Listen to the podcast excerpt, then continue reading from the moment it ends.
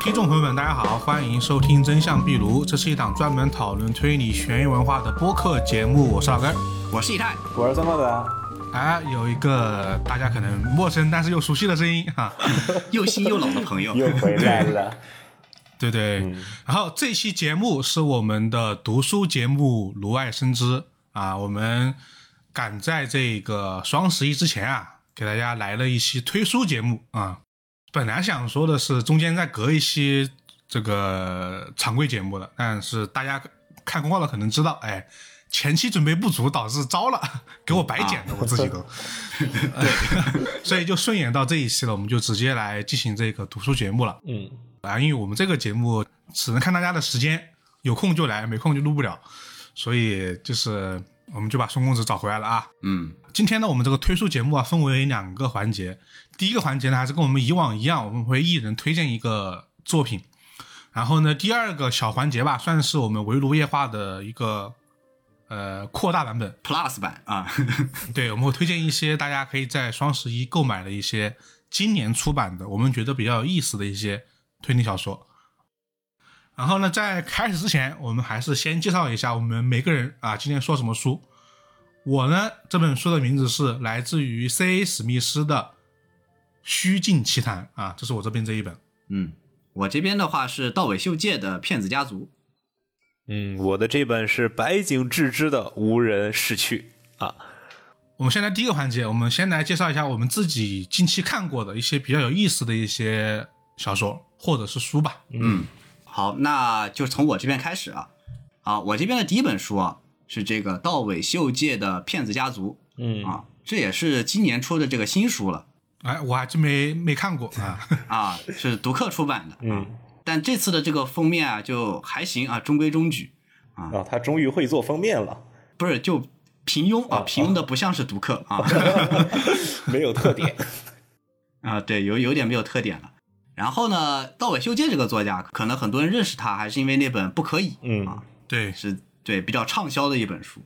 然后呢，《骗子家族》这本书虽然今年出了，但是好像并没有延续他之前这个爆款书的这个神话啊。我看了一下这个豆瓣的评论啊，这个数量不是太多，但是分数还可以，有个八点多分。啊，所以就由我们出马是吗？ 然后我对这本书呢，就是呃，整体而言看完书的精彩程度是比较好的，嗯但是一些细节上的处理就只能说仁者见仁，智者见智了啊。有些人可能不一定会特别喜欢这位作家在一些地方的处理吧，但是我觉得大部分人看完之后，起码会觉得这本书的剧情啊，起码是精彩的。然后呢，我就来大致的讲一下这本书的一个开端吧。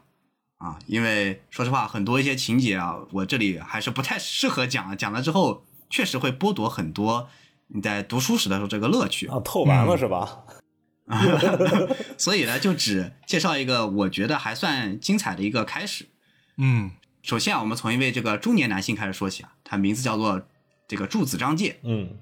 柱子张介啊是四十三岁，他住在这个荒川区啊。虽然和这个著名演员啊是个同名啊，但是呢，他啊并没有这个演员般啊优秀的外貌啊，嗯而且头上呢还秃了一大块啊。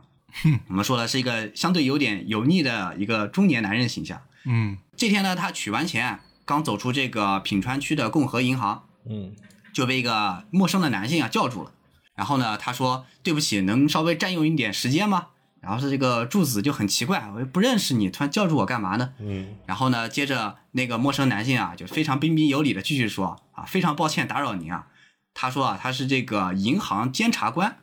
啊。这个时候呢，柱子啊，明显也开始警觉一下啊，就是你这个调查机构突然找上我这样一个平民老百姓是什么意思？诈骗。 然后呢，啊你把我的包袱给抖没了。让这段剪 掉，剪掉， 你继续。啊，其实有保留也没关系，活是吧？ 大部分人都听得出来。 对呀、我们没办法，说的宣传太多了，这是吧？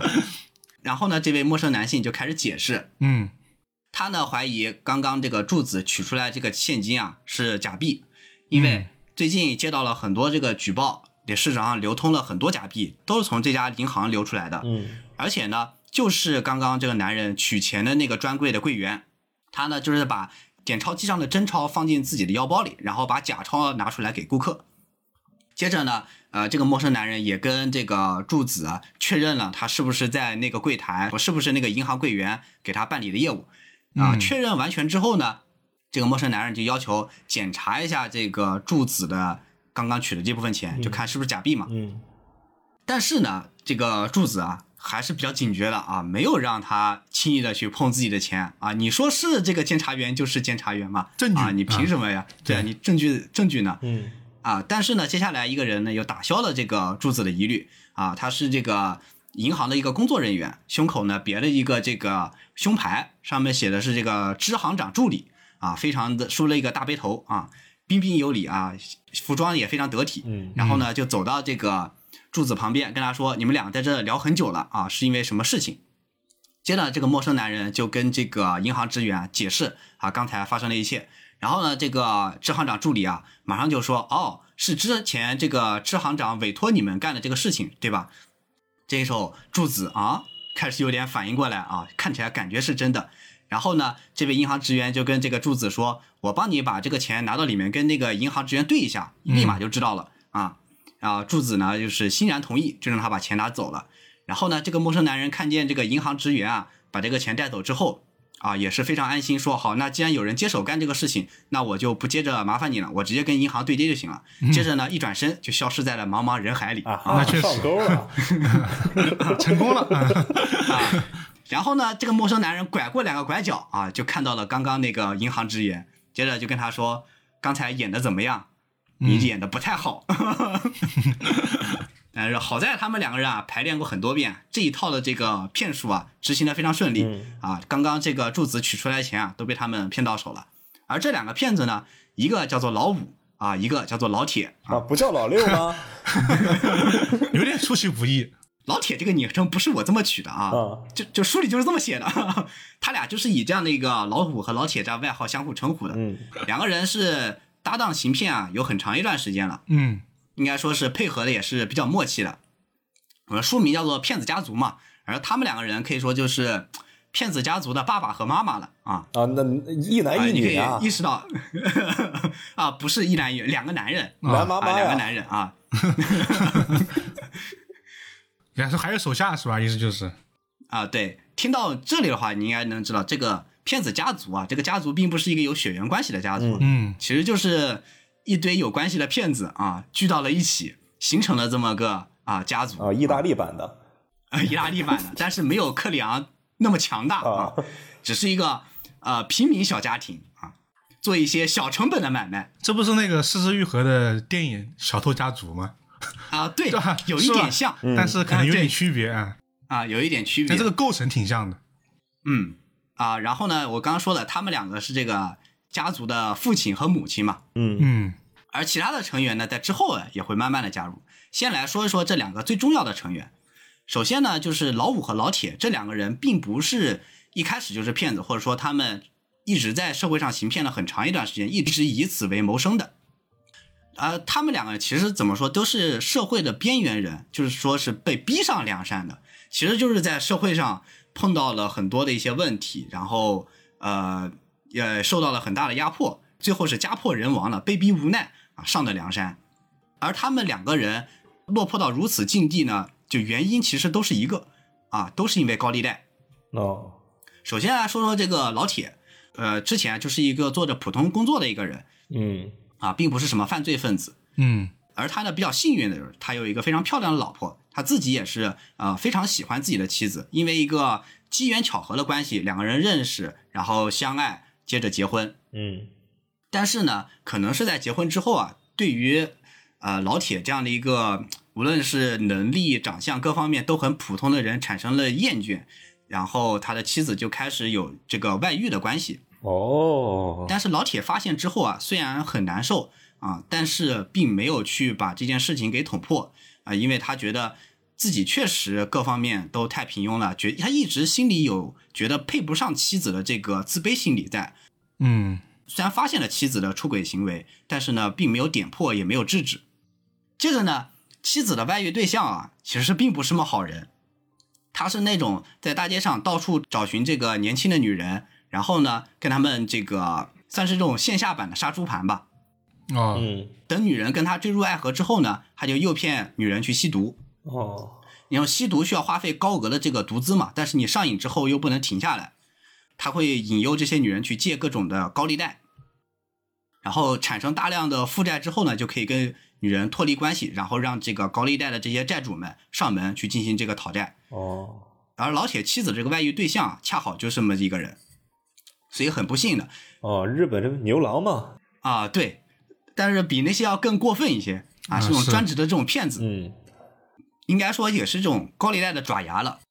而这个妻子啊，在发现了这个外遇对象的真实目的和身份后，已经欠下了这个巨款，没有办法之后，回家就跟这个老铁啊阐述了所有的事实。但其实老铁早就知道他出轨了，嗯，只是不知道他不光出轨了，而且还因为吸毒而欠下了大量的这个呃高利贷。嗯，哦，接着呢，呃，老铁啊，这时候真正的就是选择了原谅他啊，因为他自己还是爱着他的妻子的，嗯并且觉得妻子啊愿意回来继续找他，而妻子也提出来希望老铁跟他离婚，然后让他自己单独承担债务，而不是两个人一起背负这个巨额的高利贷，哦，因为这高利贷说实话都是那些黑社会搞的，对，这个催债的手段是相当残忍的而且利滚利很快，越来会啊，对，很很夸张。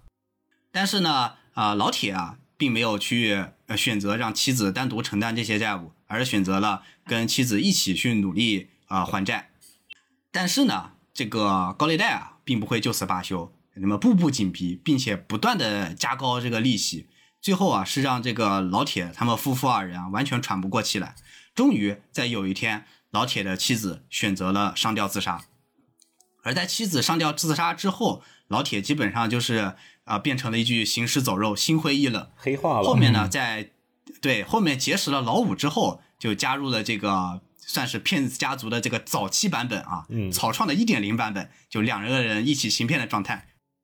而老五呢，刚才也提到，他其实也是被这个高利贷迫害致死的。嗯，哦，首先，老五是有一个非常和和谐幸福的家庭的。老五自己呢，也是一个呃，不能算挣很多钱吧，但算是一个呃工资还可以的这样的一个工薪阶层。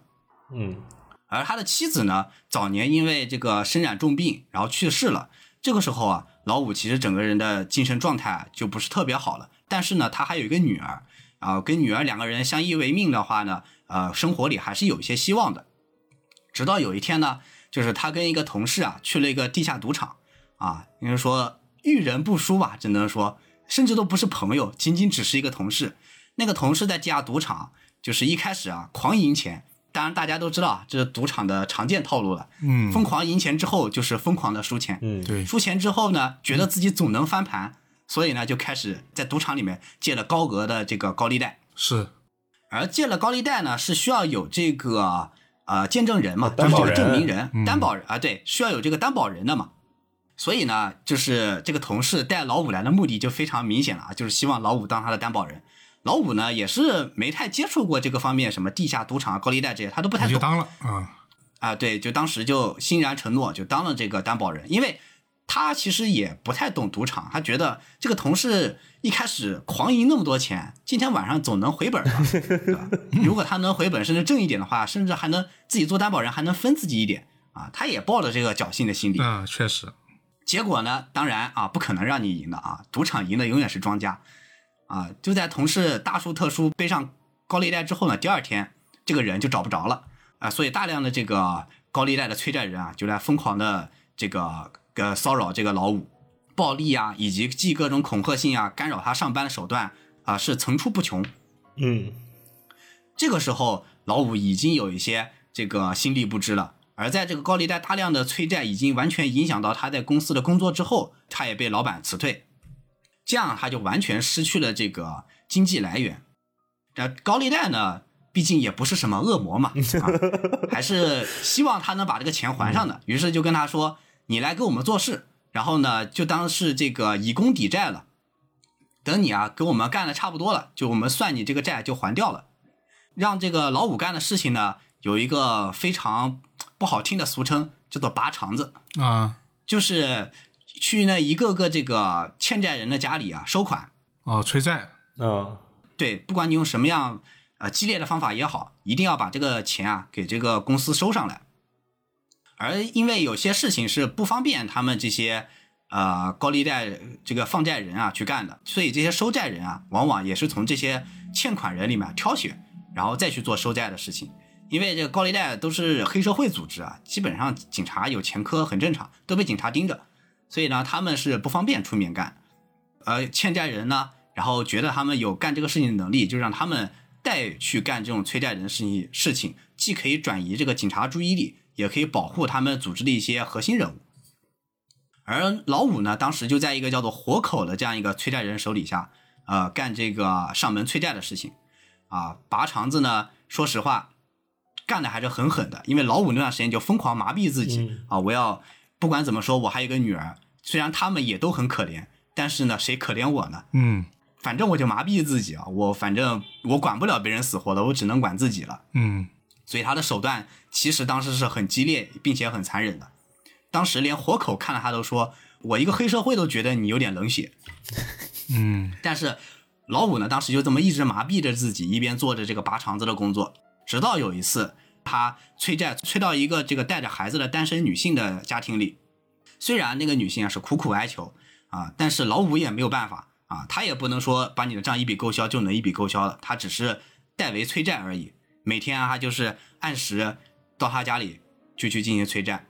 直到有一次他去催债的时候，发现他催债的那个人的家里被警察团团围住，原来那位女性啊在当自天啊杀了对，呃，在当天上吊自杀了。啊而那个女性呢，还留下了一个女儿。她的丈夫啊，是已经呃出走多年了，就是已经啊、抛下了这个女人和她的女儿。所以在女人得知自己没有办法偿还这样一笔呃债务的时候呢，选择了自杀。应该确实是精神被完全摧残了，嗯啊，最后最终导致了崩溃。嗯而这件事情啊，终于把老五从这个麻木的状态里啊给拽出来了。啊老五这才意识到自己是干了件多么恐怖的事情，催债催出了人命。嗯这个时候呢，正好活口叫他去这个事务所，有些事情。呃，这个老五啊，有一搭没一搭的跟活口呃说的这个业务上的事情的时候，就看到活口旁边啊放着一沓的这个资料。嗯这个时候，这个抽离麻木状态的老五啊，就反应过来了，就是他总觉得自己应该干点什么，所以啊，就趁这个活口不注意的时候，把这沓资料给顺走了。拿走之后呢，他把这个资料藏在一个地方，接着呢就报了警，后续把资料全部交给了警察。而警察拿到这份资料的时候，意味着活口这个高利贷组织也被警察完全的知晓。之后呢，被抓获只是时间问题。嗯就属于是幡然醒悟了啊啊，对，活口呢也不是傻子啊，当时现场就这么两个人、啊，这个间谍不是站长就是我了，那没有别人了，是 对，啊对，所以说活口当然一定是认为是这个老五干的，老五呢也想呃想跟活口辩解来着，但活口完全不听他的，接着就跟老五说你会遭受到最惨烈的报复，接着呢报复就来了。就在这天，老五回到家的时候，发现自己家里烧起了大火。那女儿呢？然后这时候，对老五想起来自己的女儿是不是还在家里？嗯但是呢，听到这个隔壁的这个呃邻居说啊，这女儿啊应该是还没回家，还没到放学的时间。老五刚放下一口气啊，就想给这学校打个电话报个平安，但是学校的老师却说，今天他的女儿因为身体不舒服，提前回家了。哦接着老五就崩溃嗯，被拐走了。嗯女儿确实就在房间里，就在房子里啊，在房子里然。后呢，也在这场大火中一并丧生了。哦，我还以为是被拐走了呢。啊、并不是，确实是因为早回家，啊，然后呢，恰好赶上了这个火灾。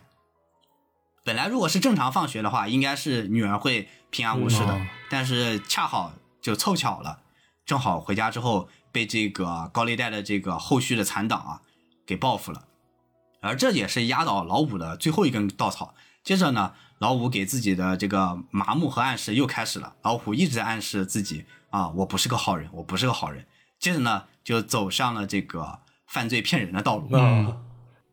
所以说两个人其实都是受害者来着。对啊，对他们其实都算是这种城市边缘人嘛，然后属于是走投无路了。毕竟高利贷这种事情，呃，在社会上又屡不能禁止，嗯而这些呃黑社会成员呢又嚣张，然后无法无天。那他们这种底层民众被迫害到一定极致之后，也只能是这个雪夜上梁山了。就在活口和老铁啊这两人又一次因为这个骗术得逞啊，高高兴兴的回家的时候，发现自己居住的那间公寓莫名的又燃起了大火。老五这时候反应过来，可能是他的报复又来了。嗯因为当时活口被抓的时候，因为算是这个黑社会的大头目，是上过新闻的。而在这个新闻里啊，这个活口对着这个镜头啊，其实就是对着老五啊，就说道：“你等着，我会回来的。哦，而这个老五看到这场火灾跟当年极其的相似，嗯老五就觉得他回来了，肯定是他干的。于是呢，他俩就立刻搬家啊，就是细软啊全都不要啊，带着这个骗来的钱啊，身上有的东西啊，全部拿走，然后直接搬到另外一个地方去住。嗯啊，在搬家之后啊，老五也是算是放下心来了。接着呢，又跟老老铁说，在好像没什么钱了，因为家里之前东西很多被烧了嘛，然后想着要不我们再去干一票生意。老铁是欣然同意。接着呢，他们就来到一个古董行，先是这个老铁进去，在这个古董行里啊，寄存了一个看起来好像还有点年代的一个古董、哦啊，就就看起来好像做旧做的挺像那么回事儿的，然后寄存在这个古董行里说，啊，如果说有人带价来买呢，就帮我留意着留意一点，然后呢，下午的时候呢，我会过来取。啊啊，如果有价格合适呢，你也可以帮我看一看。然后呢，存放完之后，呃，老铁就走了。接着老五呢，过了一会儿也走进去，然后看到了这个古董，就说：“哇，这个难道是某某大师的名作吗？” 啊，然后呢，开始掉书袋。啊，就说这个东西来历是怎么样的，当初的作者经历了什么什么样的一些颠沛流离，然后呢，导致了产生了这么一幅绝佳的作品，而且现在市场上极少有人知道，哇，这个东西太难得了，呃我决定啊，开一个高价把它买下来。嗯这个时候啊，古董行的人就说啊、目前我不能让你带走它，因为是别人寄存在这里，我得先跟那个寄存的这个东西的主人啊知会一声，嗯然后呢，我们才能再跟你谈这个价格。然后啊、老五说那好的，我下午还会再来的，麻烦一定要给我看好，我一定要得到这件东西。然后在老五离开之后啊，老铁当然是按照计划的再次来到了古董店里。嗯但是这次呢，去的时间比较长啊、老五就在旁边多等了一会儿，发现以为要出事的时候，没想到老铁居然出现了啊，堂堂的从这个啊、古董店里面走了出来，跟这个老五说啊，没想到我们的计划还挺成功，价格翻了一倍啊，嗯可以说这两个人干的事情都是还是那种挺 old school 的那种诈骗啊。 这是有一个有个直播版的《天天鉴宝》就搞不成了。对，海东老师，对，过来哎看 一眼海子东。老师看一眼，看就不行，不太 行。啊，他们这个制定的计划相对来说还是挺硬核的。嗯而在拿了钱之后，在回去的路上啊，他们发现，哎，发现好像又有一个生意，他们看到一个目标，感觉应该是挺好骗的样子，一个中年男人。就在他们一路跟着这个男人啊，准备再次下手的时候，发现，哎，有一个人居然想捷足先登啊！一个女生拿着一个可丽饼啊，走在这个男的的后面，突然一下，也不知道他是没看到还是没站稳，咵，这个可丽饼就撞到这个男人的衣服上。啊接着这个少女啊就开始疯狂的道歉，然后掏出纸巾啊，想帮这个男人把这个上衣服上面那个污渍给他擦掉。啊，这男人说啊，不用不用不用，看到对方还挺漂亮的啊，男人倒也没有多计较啊，就让这个女生先走了。但是呢，眼尖的老五和老铁啊，虽然说不是干了同一行，但是对这一些小这些小门道啊，还是很清楚的。嗯他们就看到这个少女走的时候啊，顺手啊顺走了这个男人的钱包啊。嗯，嗯经典技能啊，嗯对。然后这个女生啊，走出没两步的时候，那个男人啊摸了一下兜，发现反应过来了，哎，我钱包不见了。然后发现那个女生还没走远，立马就追上去了啊，是小偷。这个时候，老铁就跟老五说：“小偷怎么也算半个同行吧，我们要不要帮一下？” 这还不是馋人家好看吗？老五说：“这小偷和骗子差的这个差的挺远的呢，嗯 干嘛要帮人家？就是，但是呢，二话不说，老铁已经追出去了。嗯但是看到追出去之后啊，老五虽然嘴上说的不要帮不要帮啊，但是呢，还是无意间啊，在那个男人追上来的时候撞了他一下、啊，并且还说了两句走路怎么不看呢？跑这么快干什么？ 那个男人还跟他道歉呢。他还得谢谢咱哎，呢。就在这个道歉的一会儿功夫啊，这个老铁啊和那位少女啊已经跑远了。嗯在通了电话之后，来了一个公园跟老铁会合，就看到了那名少女。那名少女呢也是非常有意思，老五总觉得非常的眼熟，就觉得在哪里见过，然后呢就报了一下姓名和年龄，老五这才发现啊，不光见过，而且这个渊源还挺深。好，还记得当时老五当时拔肠子、嗯导致他自杀的那位女人吗？对啊他的女儿就是面前的这位小偷少女。嗯，啊，但是老五是没有跟老铁交代过他以往拔肠子的这段经历的，只是跟老铁说自己也受到这个高利贷的这个迫害，然后导致现在在做骗子。嗯，这样的话能够跟呃老铁有更多的这个共情，因为老铁被高利贷逼迫的家破人亡嘛，一旦知道啊自己的搭档居然以前也是干炸拔肠子的、嗯啊，这个多难堪呐啊，太尴尬了，这还怎么一起过年一起吃饭呢？饺子是吃不成了。 对，饺子是吃不成了。但是老五是想着，那这个少女怎么着也是当初因为自己的这个残忍的这个催债行为，导致失去了家庭啊，失去了母亲，而且这么多年里啊，老五是一直在给这个少女啊寄钱的，嗯哦，心有愧。对，心里有愧，所以他骗来的这些钱啊，虽然是非法所得，但是自己几乎是没什么留的，没买过什么东西，基本上就是吃吃喝喝和住，剩下所有的这些钱全都寄给了这个少女。虽然说你看老五和老铁动不动一骗啊，就挺多钱，在小说里面写的、嗯啊，但是他俩、啊、就是生活过得都还挺拮据的，没有什么大手大脚的啊，跟那个。行骗天下那几号人完全不一样， 啊，住的大 house，吃的 吃的大餐啊，嗯这两个人生活过得还是很拮据的。而老五也决定啊，虽然说老铁不知道，但还是要先把这个少女啊先接济过来，因为这少女说她之所以跑过来偷东西，是因为实在没有钱了，嗯自己马上要被房东赶出来了。虽然自己以前也干过一些小偷小摸的勾当，但是这会儿啊，为了这个生计和生存，还是只能啊、出来先干几票生意，先把眼下这闸缓过去再说。嗯老谷这时候就想，就反正我们租的那个房子啊，还有空余的房间，要不就先接过来住呗。这老铁虽然莫名其妙，你觉得我们帮一下就帮一下吧，虽然这个骗子和 小偷并不师出同门啊，嗯啊、虽然大家都是在这个违法道路上渐行渐远的同伴， 但是也没有必要帮到这个程度吧。嗯但是既然老五开口说了，然后当初也是自己提出要帮的，那也没有说什么，就先把这个少女啊接回了家里住。嗯当然了，是这个一个女生跟两个大男人啊，就住总会有一些不合适的地方对，啊。老五一开始是这么感觉的，后面发现啊，不合适的其实还挺多啊，因为这个少女后面不光带来了自己的姐姐，甚至还带来了自己未来的姐夫 啊，一家子是吧？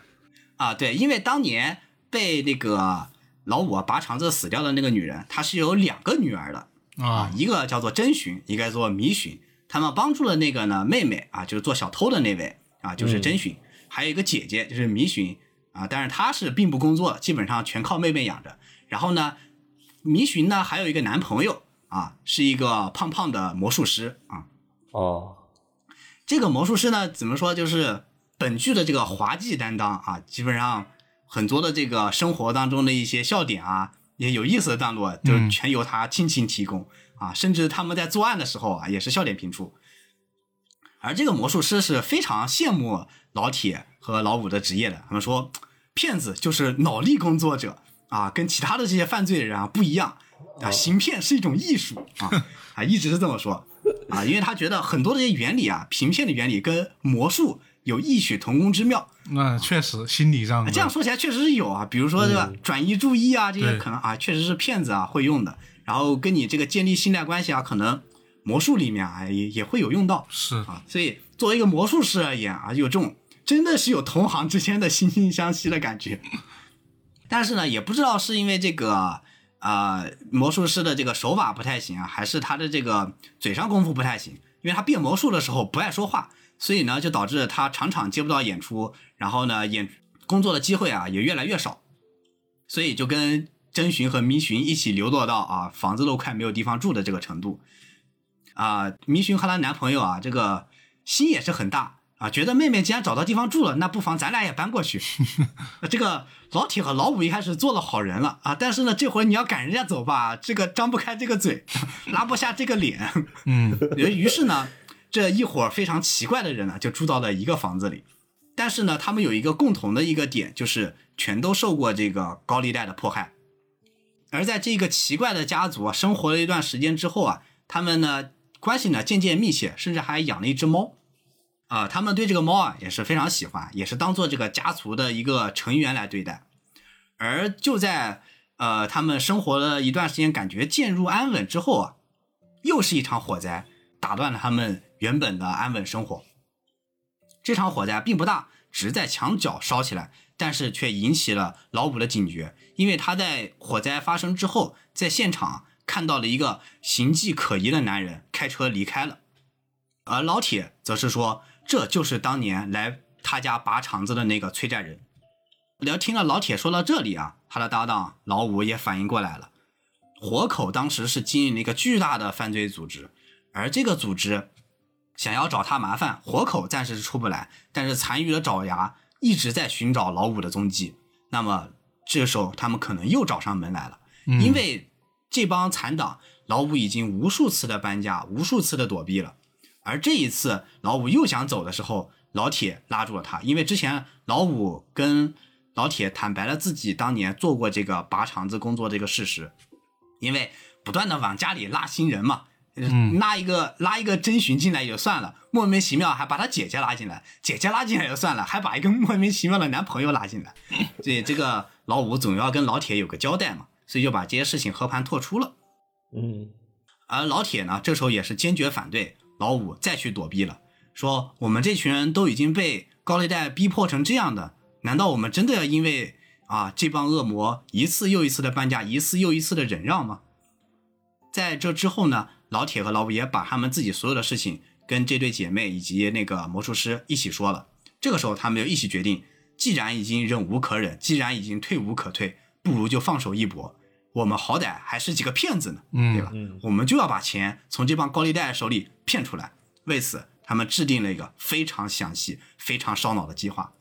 接下来就是如何执行了，而这个执行过程啊可以说是非常刺激、精彩万分，也是本书的高潮时刻，我就不讲了。在这儿是吧？ 啊，对，在这我决定戛然而止了。如果对这本书感兴趣的话，呃，可以自己去看一看。其实我中间为了保持读的时候的一些观感，我其实刻意隐去了很多的一些信息没有提，嗯，是吧？只保留了一些相对关键的信息啊。可以理解，因为我觉得它有点像，就是我们刚刚提到的《小偷家族》和《行骗行骗天下》的结合体嘛。嗯就有有有的细节如果说了，后面实施骗术的时候就容易看穿，所以说啊对最好是你什么都要都不知道，自己去看的时候可能是最好的。嗯，对，所以我只说了他们两个小骗术，对，他们哎对最后的一个复杂的一个计划啊有多次的这个反转啊、可以说是高潮迭起，非常好看。嗯而在这个他们执行完整个计划之后，最后还有一层的这个谜底的反转。当然，对于这层反转啊，就是我觉得仁者见仁，智者见智的一个嗯东西了，因为他把整个书的所有的线索串联起来，他从书的最开始的部分全部都给反转了。就你从最开始看到的故事，都不是你一开始就是你认为的那个故事了。嗯，到尾秀界所以是他他是能干出来的事儿啊，对对，所以是非常反转观感的一个事情的。但是我觉得它整体的这个转折是做的算是工整的，它确实把之前的一些线索和伏笔都利用起来，并且串起来了。但是喜不喜欢，我觉得就是一个这个这个问题了。嗯有很多人可能不一定会喜欢它这个处理方式啊，但是总体来说，我觉得前三分之二紧张刺激，而且带有一些轻松幽默的地方，有一些呃出奇出人意料的反转，我觉得都挺好看的。包括最后这个复仇计划的展开都很有意思。而最后这个大底呢，其实篇幅不长，它虽然会翻转你的整个观感，啊、但是也是一个看人的这样的一个选择。有很多人我看了一下评论，很多人还是挺认可的这个最后的转折的这个结尾啊。嗯虽然我自己看了是觉得，让我觉得有一点点，在我心中觉得有一点点犟这个 故事，因为我前看三分之二我是挺喜欢的，最后这个底让我觉得有点犟，但是还算是一个平稳落地的一个结尾啊。虽然它翻转了整本书的观感，但是呃，没有什么太啊让人不能接受的地方啊啊，总体来说是个平稳落地的结局。嗯只能说这种写法是道尾秀介喜欢的，嗯，但是这种就是看你个人的喜好的问题了，而且会让人觉得有些城市化，就是、啊，你这里肯定要再嗯肯给我定再来来个一翻转呗啊，对对对啊这种写法让我极度想起马伯庸。啊 就是故事到这里可以结束你还了，就是没有必要非要加上一个反转的结尾。 完了，这样说到以后，请不到马伯庸来做节目了。 我们还能有这等荣幸呢？ 那我们说可以随便说嘛，这不是啊对我们先说嗨起了来啊 对对对对 对，还怎么不让人遐想呢？啊！如果我们真真能请到的话，那我就当我刚才什么都没说。呃我觉得可能还是说骗术这一块的高潮点可能是看点，因为我我虽然我这么小说还没看，但目前听起来说，可能和《洗洗面天下》确实会有点像。我现在有点好奇哪个在前了，因为《洗面天下》骗的也不是好人啊，别人骗的是坏人。啊，对，是吧啊，但是他们确实是城市边缘，就是无论是偷东西的对对对偷东西的甄巡啊，还是老五和老铁，他们确确实实是在骗人的对，人人设不同嘛，啊。只不过最后这下是他们作为这个城市边缘人的一个反击吧。嗯，是。嗯啊，这本就怎么说呢？大家期待的反转啊，都是得大家自己去看的， 我们就不说了。对，啊，因为我说起来，说实话，真的挺破坏整本书的观感。嗯，嗯那这也是我们这个节目的一直以来就没有剧透嘛，剧也是啊，对，透也是保小留透书的啊 最好看的部分，然后尽量能够调动大家想看的情绪啊，嗯这就是这个节目的宗旨了。是。 啊呃，那好，那就刚刚就是第一本啊，是这个道尾秀介的《骗子家族》，大家有兴趣呢可以去看一看。啊、接下来呢第二本啊，这一本书孙公子来介绍啊，这个作家呢我们都很喜欢嗯，他哇呢很喜太喜欢了，对这本书呢，其实我自己已经简单介绍过，是不是得有三次很多次，啊？是吧？但这本书虽然说实话，我预知到它会在简体的评分不会太高，但是没想到这么低，啊，对，但但是还是想推荐一下啊，这就是因为它太本格了，可以理解啊，太本格了。嗯。嗯来吧，对孙公子，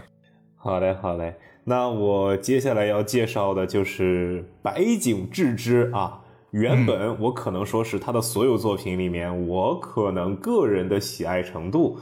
呃，在第三个第三位。嗯对，就是前面两个分别是《毒瘾侦探》和这个《结合人啊》，啊，然后现在成功的排到了第四位，因为新出了一本是吧？虽然 因为、啊还没出，对对但对要出了，嗯对，因为《名侦探》的牺牲品实在是太好看了，对，嗯就是那这本书呢，就是我们刚刚出版了这个简体中文版的啊，就是叫做《无人逝去嗯，》啊。听这个名字，其实一上来就知道他在致敬谁嘛，对对吧？致敬阿加莎·克里斯蒂啊，他的那个《无人生还》对， 啊。然后，但这本书怎么说呢？就是因为我这次家里面是有这个实体书的，然后嗯，但是呢，我特别期待我在微信读书上又看了一遍。啊，看别人怎么说的是吧？ 对对对对对，对，我我好想看他这个评论。就有一些片段的描写，很在意别人到底怎么看的，哎，对对对对对对对，我就我就想看别人那种那种那种反应对，那种感觉。嗯因为其实我们那种都看过实体书，知道内容嘛，所以有时候这是一种别样的乐趣的。 感觉对，就像是这个这个 B 站的朋友们，基本上是什么弹幕养肥了再看一遍对，对啊对，哎，就这种感觉。你这种书它有这种特性在啊。对对对，啊，就是这本书呢，其实我觉得它整个的推理，就像刚才这个以太说的一样，它真的是非常的工整。嗯，对这本书的推理是很工整的，而且就它是一个很纯粹的推理作品，一共可能几百页的篇幅吧，大概有二分之一到三分之一都是在推理。对，所以说它情节的部分事实上是比较少的啊，我嗯就简单的挑大家可能感兴趣的一些点啊，介绍一下，嗯尽量简能播的说，好吧？呃大多数可能说的啊没事，都能有都能有点出版了，也能说，没什么不能说啊，的。对，有点困难啊。行，就首先我们这个主角一上来就不是什么好人，他甚至都不不是什么社会边缘人了，他就是一铁混子。啊，这哥们儿名字叫大义牛腩，大义牛腩。然后呢，其实他原本应该浑浑噩噩的度过他这平平无奇的一生啊。嗯然后，但是从一件事儿开始，他的命运发生了转折。哪件事儿呢？他爹死了。嗯啊，他爹这更是一位风云人物啊！什么？他爹死了以后，一查三十多个私生子，哦，啊，三十多个私生子啊！原本他爹还算是个名人儿，是干嘛的？一个民民俗学者，就是研究民俗的。啊嗯，道奇爷爷，然后，对对对对对，高成爷爷。然后他这三十多个私生子啊，家里面本来有点钱，结果这三十多个私生子一瓜分，瓜分完了，每人几万日元嗯啊，基本上就是相当于遗产一分不剩。对，但是他爹死的时候，给他把什么剩下的这些资料啊，就是什么研究资料什么的判给他了，就是说这些属于你的。但是本来这个咱的这个主角就不是什么好人，那更别说他爱学习了，那这些资料他拿着也没用。正打算扔的时候，发现这个资料底下夹着一本他爹写着玩儿的小说。啊，就他爹写着玩儿，写了本小说，没出版，就把它压在了这个资料最底下。对，这本小说就叫什么《奔母岛的惨案》，奔母岛就是一岛啊。然后，这个从来不读推理小说的大义牛腩看了这本书，感觉写的非常到位啊，写的是既惊悚又好看啊，推理也很好。反正他一个不看推理小说的，就觉得这本书一定能爆火，于是他就做了一件事儿，干啥呀？就改了个名儿，把自己的名儿填上去了。哦，啊，还还还起了一个非常好听的笔名，叫大义牛之，哦就是牛之哥把这个小说就交给了编辑，结果编辑当天就给他打电话说，这个、嗯、这本书写的非常好嗯，啊，就问我能不能求求你给我们出版吧？啊，这么卑微吗？啊，对，就就好成这就样了，都已经那说明真的好太好了啊，真的好，啊，就真的好。对，然后他就成功的啊，通过这本出版的书积累了第一桶金嗯，出道了，啊，嗯，你这出道了。然后从此以后就再也没写过书对，出道啊做既是巅峰，然后就没有第二本 了，你也写不出来，出道即巅峰，因为他们不会写，他根本不会写啊。后来就过了也蛮长一段时间了，他的编辑就天天催他稿，就说牛之老师，你求求你动动笔吧，读者们就很期待你再写一部书。但是这个牛之啊，他这个人生性比较叛逆，他也是不会写，就每天就除了喝酒就是吃饭 啊，就是去那个居酒屋吃什么烤癞蛤蟆、烤乌鸦这种鬼东西。这估计只有在白井的书里面会出现这种东西哈。重点是就玩去烤癞蛤 蟆，烤癞蛤蟆这对，但但是但是说实话，这烤癞蛤蟆还真有用，在这本书里面啊，这里面会有很多比喻，就跟这个癞蛤蟆有关啊，就不多剧透了。反正就是在天天就是花天酒地，直到有一天，他这个呃编辑就跟他说说，哎，牛志哥，咱这个有一个事儿，有个活儿你不得不接了。什么活儿呢？就是有一个大学有一个很厉害的学者，他就是在研究这个奔母岛的一个民俗习惯，就是民俗。说，请你务必去找他聊一聊，为什么呢？因为他们出版社要合作他的一个学术期刊，你不去，咱这个合作就达不成了。啊，然后那天就是没办法，在想着不去也得去了。然后这个牛之哥就是还染了个黄毛啊，就为什么呢？为了钓女大学生啊， 就就这种这感个觉，就完全符合他的这个人设形象啊就真的是对就是纯纯的人渣这种形象、就啊，人渣形象，嗯，啊，这没事，对反正白井的主角大部分都不是什么好人，很正大部分常啊都是人渣。基本上就是人渣的各种其各种分门别类的人渣，这是他的啊，对主对角，，人渣的多样性啊， 对对对，然后他又去这个大学又见这个教授了。这个教授一上来就直接问说：“你这本书你怎么取材的？”他一想，我怎么取材的？我爹取材的呀，我也不知道啊。嗯然后他就说：“我这个当时是查阅了各方文献，反正是最后弄这个书啊，就写出来了。”那教授说：“你查阅了各方文献，但是就在前不久，奔母岛上真出事儿了，嗯，而且出事儿的这个形式跟你这本书写的是一模一样，这呃模仿犯怎么回事儿？你这是要干嘛？你这是是不是你这本书啊？你是真的是去过？我就很想了解一下你这书是怎么写出来的。那没办法呀，太巧这个对啊，这这牛只只能说这赶巧了呗，对吧？那你你说能怎么着？那这也不是我干的呀，因为这个惨案指的是什么？指的是它里面的族人互相残杀，嗯莫名死亡这种惨案啊，他把自己摘得干干净净的，确实是没事儿啊。然后这教授也没办法，就把他放走了，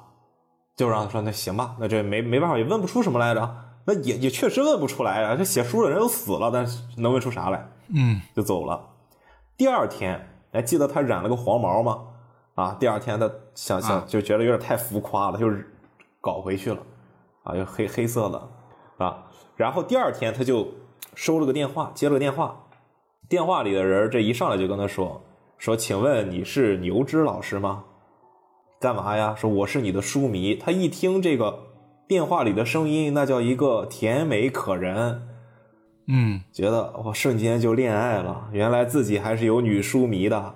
嗯，说我在大学里面捡到了你的名片，啊，说方不方便改天咱们出来吃个饭。然后这个牛牛芝老师一上来，哇，这吃个饭，那必须去啊！女大学生的邀请啊！那不是对他吧一开始的目的吗？对呀、哎呀，不这忘初心了了。。这个人突出一个不忘初心啊，女女大学生邀请他，他就去了。去了以后，他还有好朋友提醒他呢，说最近有一个女大学生，别的不干，专门跟推理作家发生关系，你一定要注意嗯啊。然后结果这事儿真让咱牛志老师碰上了。啊，这不是牛之老师期待的吗？哎，牛芝老师一去那儿，然后是他就说什么，他就说啊，就是吃完饭以后说，要不我们去酒店里面再聊一聊你的推理小说创作吧嗯啊。他说太好了，我也想聊一聊创作。啊于是他们就开了那种情侣酒店啊，啊，一听就那是去聊创作的。对啊，对听起来没什就么是聊毛病创作的。然后他们就去聊聊创作啊，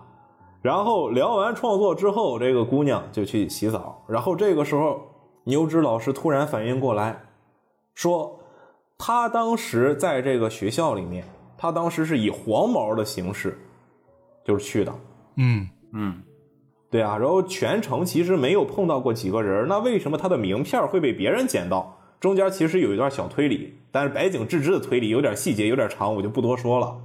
反正总之就是他突然意识过来了，不对劲，哎，这人突然不应意该识过来认识我嗯不对劲，她绝对不是一个普通的女大学生。嗯啊，坏了，这个自己的身子被人惦记上了，这就是这个牛之老师多少还是继承了他父亲那么一点点的推理细菌的。呃，其实到后面还挺多，发现他其实还不少。然后他就觉得这个女人不简单，她不会就是那个专门就跟推理小说作家发生关系的那位女人吧？回来以后，那个她直接就开始交代了自己的推理，啊，在床上搁这儿推理推理了半天，啊，然后他就说：“那你这个人，我推理你当时就在这个什么教授的研究室里，你就是当时来接我的那个女助手。”然后那个人说：“哎，你说你说的都对，但是有一点你说错了，嗯我不是那个女助手，我是教授他女儿。”啊，教授他女儿，反正就是大概的意思哈，就是说我这个也跟你发生关系，也没有什么别的意思。然后这俩人不有点争起来这种感觉吗？嗯，争吵起对来，吧？就争吵起来了。咱这也是这牛芝老师这想到了这朋友那句话，男孩子在外面要保护好自己，他就顺手把那个姑娘往外一推，啪嚓砸镜子上了，啊，镜子掉下来，然后这个什么砸这个姑娘身上了，不会死然后这吧？这镜子就摔得四分五裂的，其中呢一道就是那个镜子的这个碎片儿，就把这个女孩子的脖子啊就给砍了一半儿下来。嗯，一半一半多吧，说，哦他说对，这上面说连了层皮儿还。啊，那这这也这不就已经没气儿了吗？嗯是啊，是没事儿了。对呀、然后他当时，尤其是白景这个描写，我觉得这个翻译特别厉害，就他把这个白景的那些描写翻译的那真的是一个绘声绘色，嗯，生动形象。哇，这描写的太好了！我记得这段是什么？这段是什么？从玻璃的碎片里面就能够看到很多眼球正在盯着自己，对，就很就很刻。啊，这对那确实是很白景的场景了。嗯，对呀、对呀、然后他就原本想着坏了事儿了，杀人了，结果底下这姑娘说话了，就头只是啊脖子上沾了一点皮儿啊，这姑娘说话了。然后他说：“你没死吗？”那姑娘说：“哎，没事儿，小伤，区区致命伤，啊没关系的，对，不、啊多大点事儿。多大点事儿啊。”啊，这这让我想起那个《鬼泣四》里面的但丁拔剑了，啊 拔出来了，这这这什么伤啊？这小又伤不是没 受过，小伤没事儿。对啊，甚至还邀请他再次研讨推理文学啊，嗯，啊。然后这这可把牛志我老们，师的要不要过一个散职啊？这我们牛志老师吓坏了。你跟这么个玩意儿，甚至都不能成为人了，你探讨推理文学啊？然后他就干嘛？他就直直接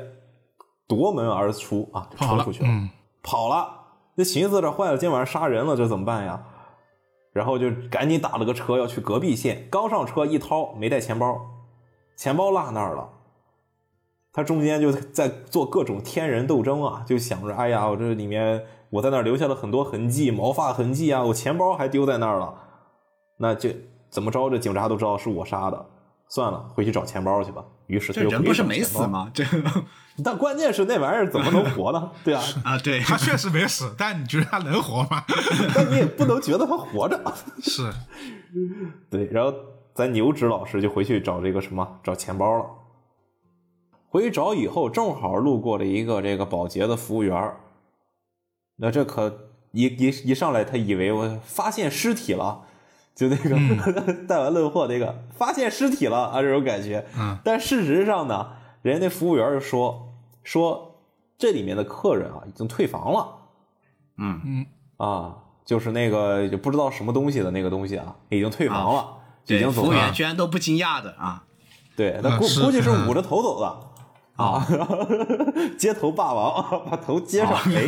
走出去了啊，捂着脑袋，那干嘛呢？头疼啊，走出去了，反正啊，嗯那是很疼。 对，然后走出去了，走出去以后呢，这个咱牛芝老师野心大啊，就想着我这房间我都订了一晚了，结果咱这就就是还没睡就走了啊，啊就没有，他又回去睡了一晚上。啊，这钱花都花了是吧？对这花都花了然后来又来了啊！ 该睡睡啊。然后这这个房间除了镜子被打碎了啊，还有床单上有一些黄色的啊，就是污渍以外，就没有什么别的东西了。就反正这个事情就就就一直成为了他心里面一道坎儿啊，觉得自己当天晚上杀人了，这几几天都活的是惴惴不安呀，就觉得哎呀，我这杀人了，已经变成杀人犯了，警察不知道什么时候就要上门查水表了。嗯嗯，啊。直到半个月后，他在电视上看到了一新闻，啥新闻呢？就是说有一个这个女性走在路上被大卡车撞死了啊哦。他他仔细一看，这个女性就是那天晚上那个啊被他打引号杀死的那个姑娘。嗯，又死了一次，这是又死了一次，然后这个大卡车把他就是撞的也是面目全非啊，整个就是从胸部以下都被碾烂了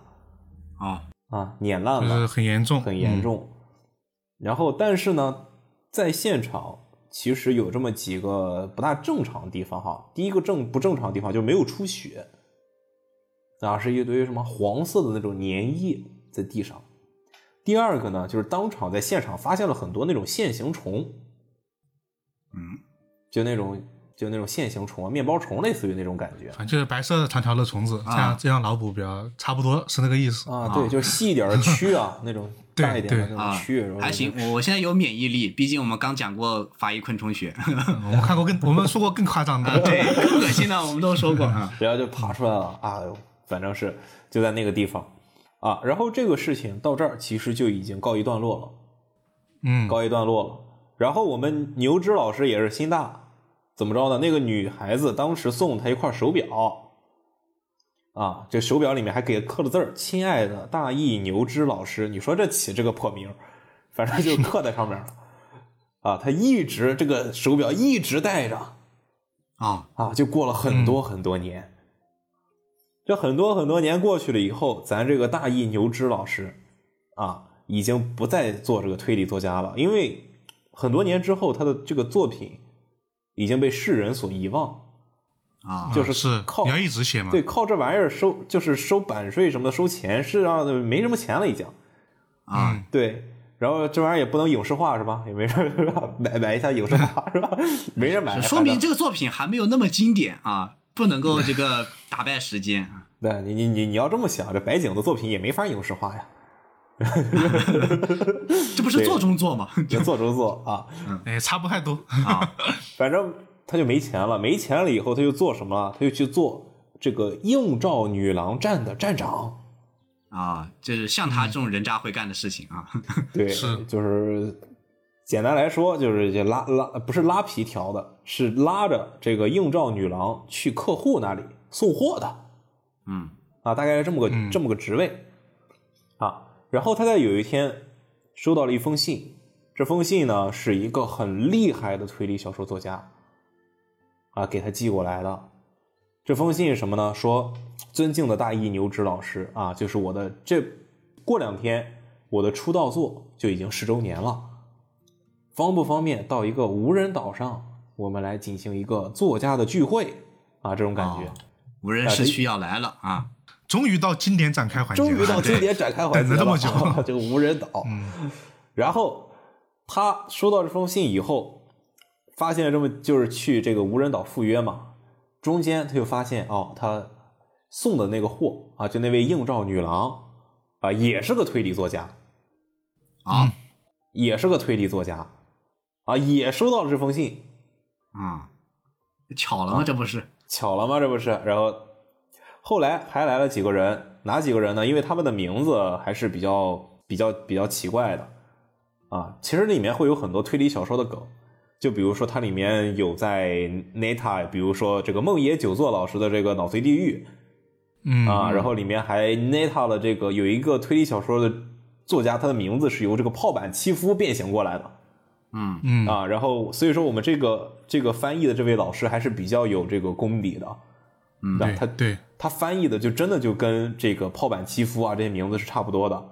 其嗯中有一个人还我给我整笑了，他的名字叫阿良良木泪哎对， 就那个很很很一个字的差别，对，这个就是在这个玩那个物语梗嘛，物语男主是阿良良木丽，嗯啊，只只能说他这是 个泪在条的白泪金，笔下，这些推理小说家还挺多元化 的，什么人都有啊。对，阿良良木泪啊，就来了这么几个人，一个人呢是个医生，就是一个麻醉科的医生啊，我们以后就叫他医生好了。然后还有一个就是这个他的这个应召女郎啊，就女郎，还有这个阿良良木泪啊，那就是个泪啊，还有一个人呢就是怎么说呢，就是他是一个很喜欢穿孔的人，嗯 对，身就上是打他了整很个多脸孔上是吧？啊，呃，这这脸上、身上都有孔，就反正是，就不光是连，就是为了防止这孔愈合，不得穿环儿嘛，啊，是对吧？然后他这个一出场就跟这个金蝉子的法杖一样，哇，这个响 的那种九龙西藏是吧？对， 叮咣很夸响张啊，啊嗯很夸张这个人啊，就是穿孔男嘛，就这么叫他好了。这五个人呢，就是收到这个推理大家的邀请去这个岛上啊，然后就是在这五个人之间就发生了我们经典的这个啊无人生还这个模式。嗯嗯啊，就开始死人了。对，对就是那种，嗯十就是几十个小士兵就开始了，而且死的很快，啊，而且我死记的得很快，一晚全死完了，啊，是一一晚就结束战斗了一晚就结束战斗了。今天的狼是不是？ 啊！这第二对天吧一看呃无人生还啊，对吧？是啊，狼刀死了猎人，崩死预言家，然后女 巫这再再扔死一个，行，结束了，啊，游戏就这么结束了啊游戏就这么结束了。而且这几个人死法还比较有特点的啊，就是这个咱们的这个主角，尤其是咱们主角是第一个死啊。嗯，啊，当时我看这个微信读书的书评，在主角死之后啊，然后一点开啊，主角就这么死了，就这种感觉啊，啊主角虽然怎么死了也死不可惜，但是总还总还是意外的。 对，总还是意外的。主角是怎么死的呢？主角是被人钉死的，就那种很长的那种矛钉哈，从啊后脑扎进去，啪，然后人就没 了。就很像是杀吸血鬼的方式，这不应嗯该对付那个阿良良木累吗？在这儿玩这个，那是对吧啊另外的死法。另外的死法了啊。然后呢，就这些人也是死法各异。首先呢，就是我们主角，而且他也把这个主角他当时看到，哎，死之前看到了一个怎么就是嘖脸上就长满了眼睛的那种面具啊，这个面具就是那个奔姆族他们的传统面具。 嗯啊，就死前看到了这样一个面具，然后他就驾鹤西去了。结果还没西去了两段话，他又醒了，啊啊，他也活了他又醒了，醒了以后发现自己头上扎着一根大钉子啊！啊，然后他嘴里面有个什么黏黏糊糊的东西，他就砰儿往外吐出去了。但这个地方我可以小剧透那么一下，它不不影响，它喷出去是自己脑花，啊，因为他被定穿了被嘛。被钉穿了嘛。嗯，嘴里边有什么东西，盒儿噗啊，哦，脑花啊。然后他又发现自己死了，竟然活着，活了，复活了。啊然后他又开始找着自己同伴们，就看看是谁这么残忍的杀死了自己。没想到吧，我会复活。啊，嗯，可让我逮到不是？ 后来发现他自己除了他以外，剩下四个人全都死了。哦对，这个医生是被人敲击了，也是敲击了后脑哈，反正也流了很多血，从二楼都躺到了一楼，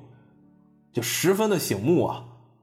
啊，然后血这太多个了啊，对，血太多了。然后这个川口男就是被怎么怎么死的？川口男在浴缸里面溺死了，嗯，啊，就那整他个这个人倒还不太离奇啊，但是他已经膨胀对了，他膨胀了。他已经巨人观了，他挺离奇对的。对对对对对啊！然后这个咱的阿良良木累是被人封到了蜡像里面，嗯，憋死了。啊！但是然后我们这个映照女郎哈、这个女郎哥他死法就更加残忍了，他是被人泼了硫酸。哦，那他确实泼了惨不硫忍睹酸啊，然后还被人割掉了舌头，啊从舌根儿割的，啊那一下子反正是挺残暴的。啊，这这反正这五个人基本上就没有一个是差不多有全尸的，嗯对，没有一个差不多啊有对全尸的，就全死了。就是这下他就开始怀疑人生了，就说怎么回事儿？这这这哥们儿都死了，那那谁干的？啊，对，而且这个岛对嗯，经典谜题。经典谜题，谁干的？凶手啊总不能是第六个死的律师吧？啊对，然后， 然后这个这个这个，他就想，哎，第一个推理就出现了，会不会是有人杀了所有人之后，就是说什么调换了尸体，就里面有一个人不是本人？啊啊哦嗯，经典的谜题，呃，嗯解答。对，经典的解答之一就出现了，他就开始他的推理了。虽然这推理小说是他爹写的，但是他自己这推理能力还是挺强的，嗯，是，对，遗传了一点点细菌嘛，还是遗传了一点点啊， 三十多个人，三十分之一，啊可见他爹还是挺强的。啊，集合了三十个人的力量是吧？ 对，然后他就是什么，他就发现，就是觉得这有里面有一个人被调包了，嗯拉他们来这个船里面可能藏着一具尸体，然后调包了。后来，结果这几个人就刚才说这死了这几个人相继复活了，哦，就全都复活了全都复活了，啊，然后后来他们就里面就会涉及到很多的推理，他们发现所有人都有一个共性，嗯就是跟那个之前提过的那位女生发生过关系。对，教授的女儿啊是第一个复活的人。对，对就第一个那个被被被嘎了半片头的那哥们儿嗯，啊，就是跟他发生过关系，所以说他们也是继承了这种体质，就是死而复生。哦，这就是这本发生书关系等等等等，这个死者脸不是有个应招女郎吗？啊，对啊，对啊，对啊，那我觉得没什么问题，没什么问题啊， 对，就没什么问题啊，它就是体液传播嘛，哦，是对吧？反正就是他们几个都相继复活了，而且他们有一个共同特点，就是跟这位女生发生了关系。然后这就对应了我们这本书的标题，就别人是无人生还，他叫无人逝去，就是所有人都死了一遍，但是他们又没有死。啊，所以全都复活了，站起来，然后分析一下自己是怎么死的对，全都复活了。对，因为他们知道自己都不是杀人凶手啊其实谜题还是那个谜题的，就是无人生还，那到底是谁杀的？嗯但是不同点在于他们都复活了，然后都能分析， 对，对然后这五个而且会有人，新的谜题。这五个人就开展了五段推理，从这儿就开始了，我们整本书到后面全都是推理了。就大推特推， 啊。就每个人爬起来，你说的不对， 你刚才的分析这有一真个的核是掀心开漏棺材洞。板站出来反对你了。 就是我复活之后不对，我觉得你说的不对，我不是那么死的。对，然后这五个人这站起来以后就，每个人站起来就是一段推理，站起来就一段推理。哇，怎么说？整个书的后半段的观感其实没有因为这个大段推理所显得特别的，就是无聊或者枯燥。因为一上来，他第一件事都会补充一些信息，就他以他们的视角，他们生前的视角看到的信息，嗯嗯，就是他的线索是推进的，其实对，就是他们的视角，从一开始的牛只的视角，到后面就是到比如说第二个复活的我们的这个阿良良木类，嗯他的视角，然后再往后到这可能说是各种各样的人的视角，就从他们的视角，这个故事又变得逐渐完整了。嗯，对，对，而且他们的推理并不是因为他们独特的视角而把前面说的推翻，而是他之前的推理确实是存在漏洞的。啊，嗯，这是白景老师擅长的部分啊，这个不断进行这个伪解答。对对，不断进行这样的一个伪解答。然后这整个书的最后一个大敌，我觉得也是我看过的推理小说里面比较惊艳的啊，真的是非常惊艳。是藏的很好的一个大底，我觉得。对因因为其实很多推理小说的大底你是有所预兆，然后你在想它是什么，但是你猜不到。嗯很多其实这种类型的，对嗯但这本书的大底是有一点点突然出现的感觉，然后你觉得哦，原来在那儿前面是有铺垫的，这这个点我觉得算是它比较好看的一个地方嘛，是吧？对，就是它这里面，而且我觉得就是之前也是跟根儿酱探讨过哈，就咱嗯白景老师他为什么能够写的。就是写的挺好的，而且是每次都能有这种出人意料的解答。就是因嗯为在他的书里面，所有的不管是人啊也好，还是什么动物也好、机构也好，全都是为了推理的工具。就这个人很纯粹，啊对，他不在乎你说我不是塑造人物，他就很直白的告诉你，对他就是工具人。嗯，对，就甚至说是他本身就是一个工具，他不在乎一个人的死活，或者他一个人是个什么状态。啊对，是，这就是他鬼畜为什么他鬼畜以后写的特别好，就是因为他鬼畜的这个点，就是因为他不顾一切的要写推理。啊，嗯对，就白景老师的书就是看完就是这种感觉，就是这个里面这个人啊，就都不是人，对，就是这个人死起来也也都不像人啊，也没有人把一个另外一个人当人看嗯，对，基本上就是这样的。啊，对，就感觉吧，就如果说你没有看太多推理小说，或者说你对这个人不太了解的话，就是白景这种不不把人当人的行为是会受到批评和这个不喜欢的，嗯，因为是真的有点有点让人有时候无法接受吧，啊，对，是吧？你就他过于极端了。那好歹是个人啊，就但是在在在白敬老师的笔下，那就跟个塑料袋儿啊，跟个什么台灯啊没没有区别啊，碎了就碎了，破了就破了，啊就无所谓，躺那儿就躺那儿了，啊就是他无所谓，而且书里面所有人对待别人的态度也是这样的，那也不是个人，那也就是个塑料袋儿啊，不用管他 对，但是往往吧，到最后吧，他某些情感的点吧，啊，对，他又很纯爱， 对，到那些点之后，会发现啊，这帮人渣，这帮不把别人看得见，哎，好像他还有点有点情感的东西在里面。嗯对，就对是很极端的一个点吧，就是嗯确实是很多人不能接受，哎呀不喜欢。啊，这都很正常啊，太正常。对对，毕竟这种极端的作家不可能说啊，很多人喜欢，那说明很多人都不正常。 啊、呃，但但是如果说你认同这一点，或者说你能够区把这本书区别开来，就是它就是一本已经很脱离现实的推理小说，因为它确实很脱离现实。嗯你必须得拔出来之后，你不要去尝试跟什么呃人物共情了，你要拔出来看。这本书的推理它就是很好看的，对，因为我们都知道有多重解答嘛，也就是它的伪解答嘛。就是在看下一段之前，你会觉得这一段都是合理的，是我觉得是伪解答的一个比较好的状态嘛。嗯这本书我觉得是做到那种，呃，至少大部分吧，是有这个效果的。就是在另外一个人蹦出来之 前，你你觉得他说的好像没错，是有这个有这个感觉，嗯有这个阅读的观感的。对，就整本书其实，呃，我觉得最后这营造的这个轨迹，确实是，真的是出人意料的一个轨迹。嗯，这轨迹，你说在之前推理小说上没有见过吧？真的见过，见过，太多了。但问题就是你想不到他能这么玩儿，嗯，是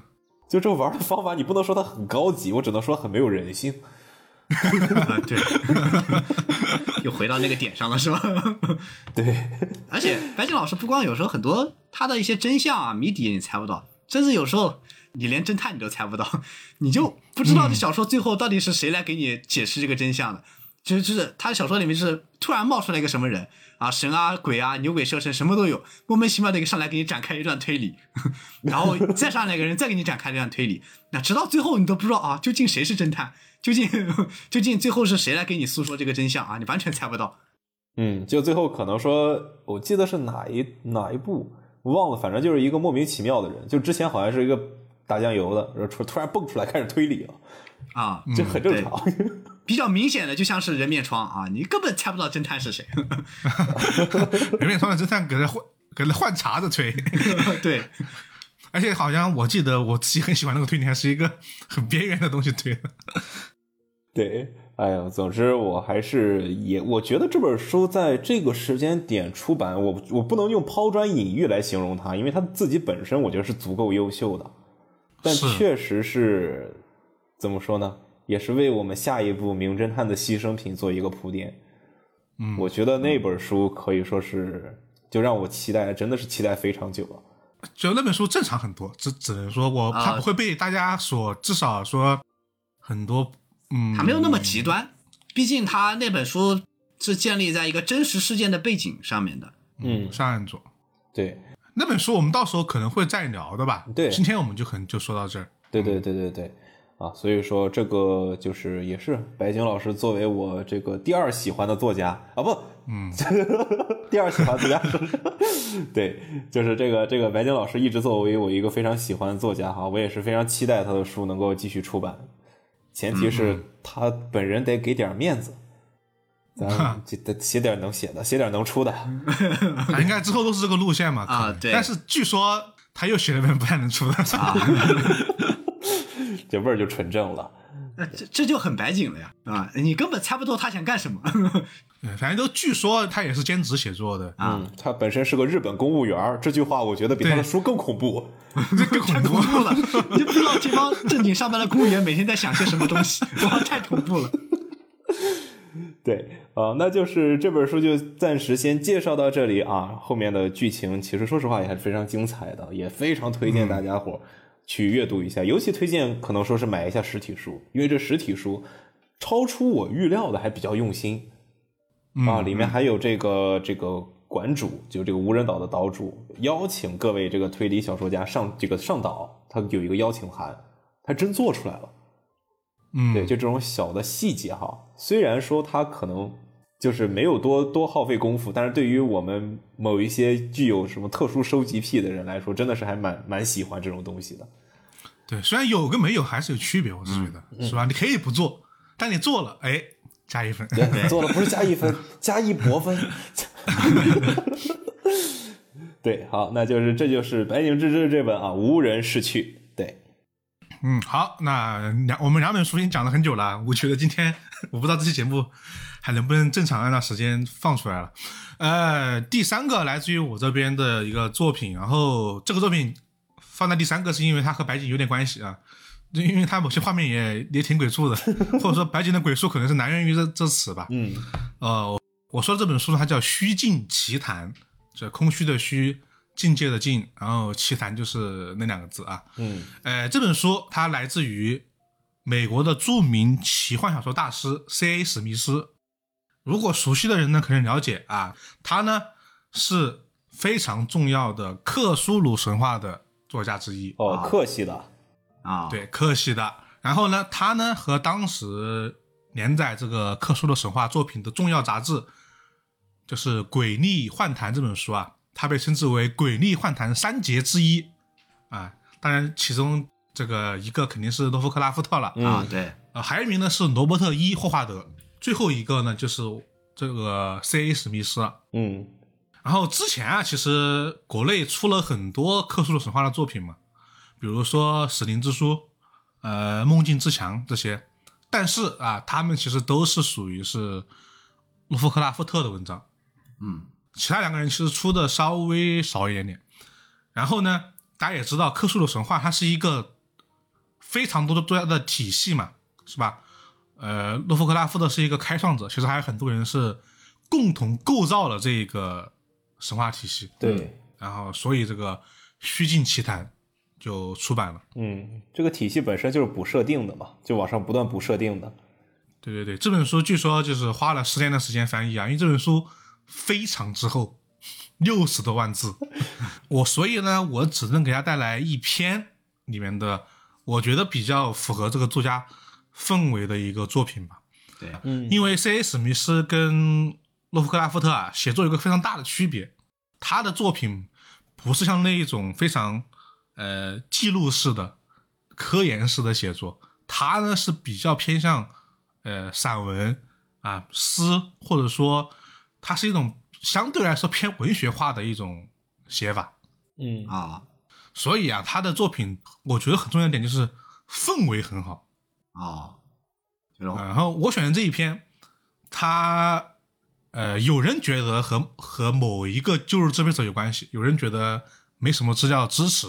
但是啊，这个作品我觉得它很有我们这边作品的某些气质吧。虽然它是一本克苏鲁神话的一个篇章，嗯啊，这个作品呢叫《目中之客》，之就是织衣服的织啊，《目中之客》就墓是墓穴的墓墓穴的墓哦，哦，对《墓中之客》这个作品。呃，这个故事呢，发生在一个叫佐西克的大陆上。啊、这个大陆呢是相当于是他的四个作品大陆之一。呃，这个大陆呢被基本上都可以称之为末世大陆吧。嗯这个大陆的很多地方都是被诅咒所笼罩的。然后呢，这个故事就在这个大陆的一个国家叫塔桑发生的。这个塔桑的第五十代君主啊，叫法莫勒，他有一次下了一个命令，就要求自己手下的三名心腹战士，还是胆子最大的三个人，他们分别叫雅鲁尔、格罗塔拉，还有呢罗多克。 我听 听这名儿开始头疼起来了。对，反正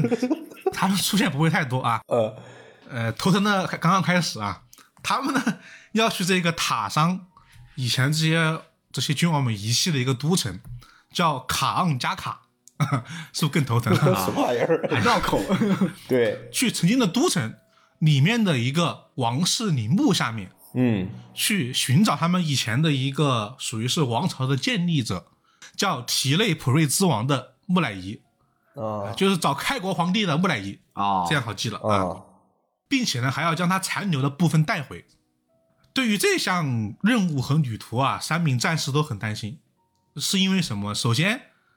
在这个曾经的王都啊，其实有很多食尸鬼，嗯路程呢比较危险。嗯其次啊，这个我们刚刚说了，这个王都是被抛弃的嘛，嗯那一定有所原因，所以呢有很多传说。比如说，就有一个传说，就是说，曾经啊，这些君王们抛弃这个王都是因为有影子的侵扰。这些影子呢，他们在白天的时候就出现在宫殿里面，但是你看不到任何产生影子的物体，而且他们也不会随着光线的变化而变化。哦然后法师的驱魔咒术呢，也起不到任何的作用。哦哦，还有人说，如果说你如果胆敢触碰这些影子，或者说你踩进了影子里面，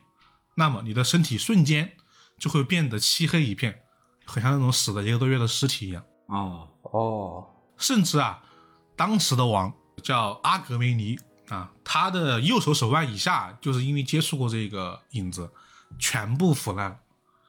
在那之后，就没有人继续住在这个旧的王都了。哦，这是一个说法。还有一个说法说了呢，是这个旧王都呢曾经发生过一场地震，地震之后大地呢布满了裂痕，水源呢也消失了，然后呢一个大的裂谷呢让这个曾经的王都和宫殿啊就掉进了最下面这个王室的陵墓里面去了。哦，当时的王呢，也就是刚刚那个我说那个腐烂的王啊，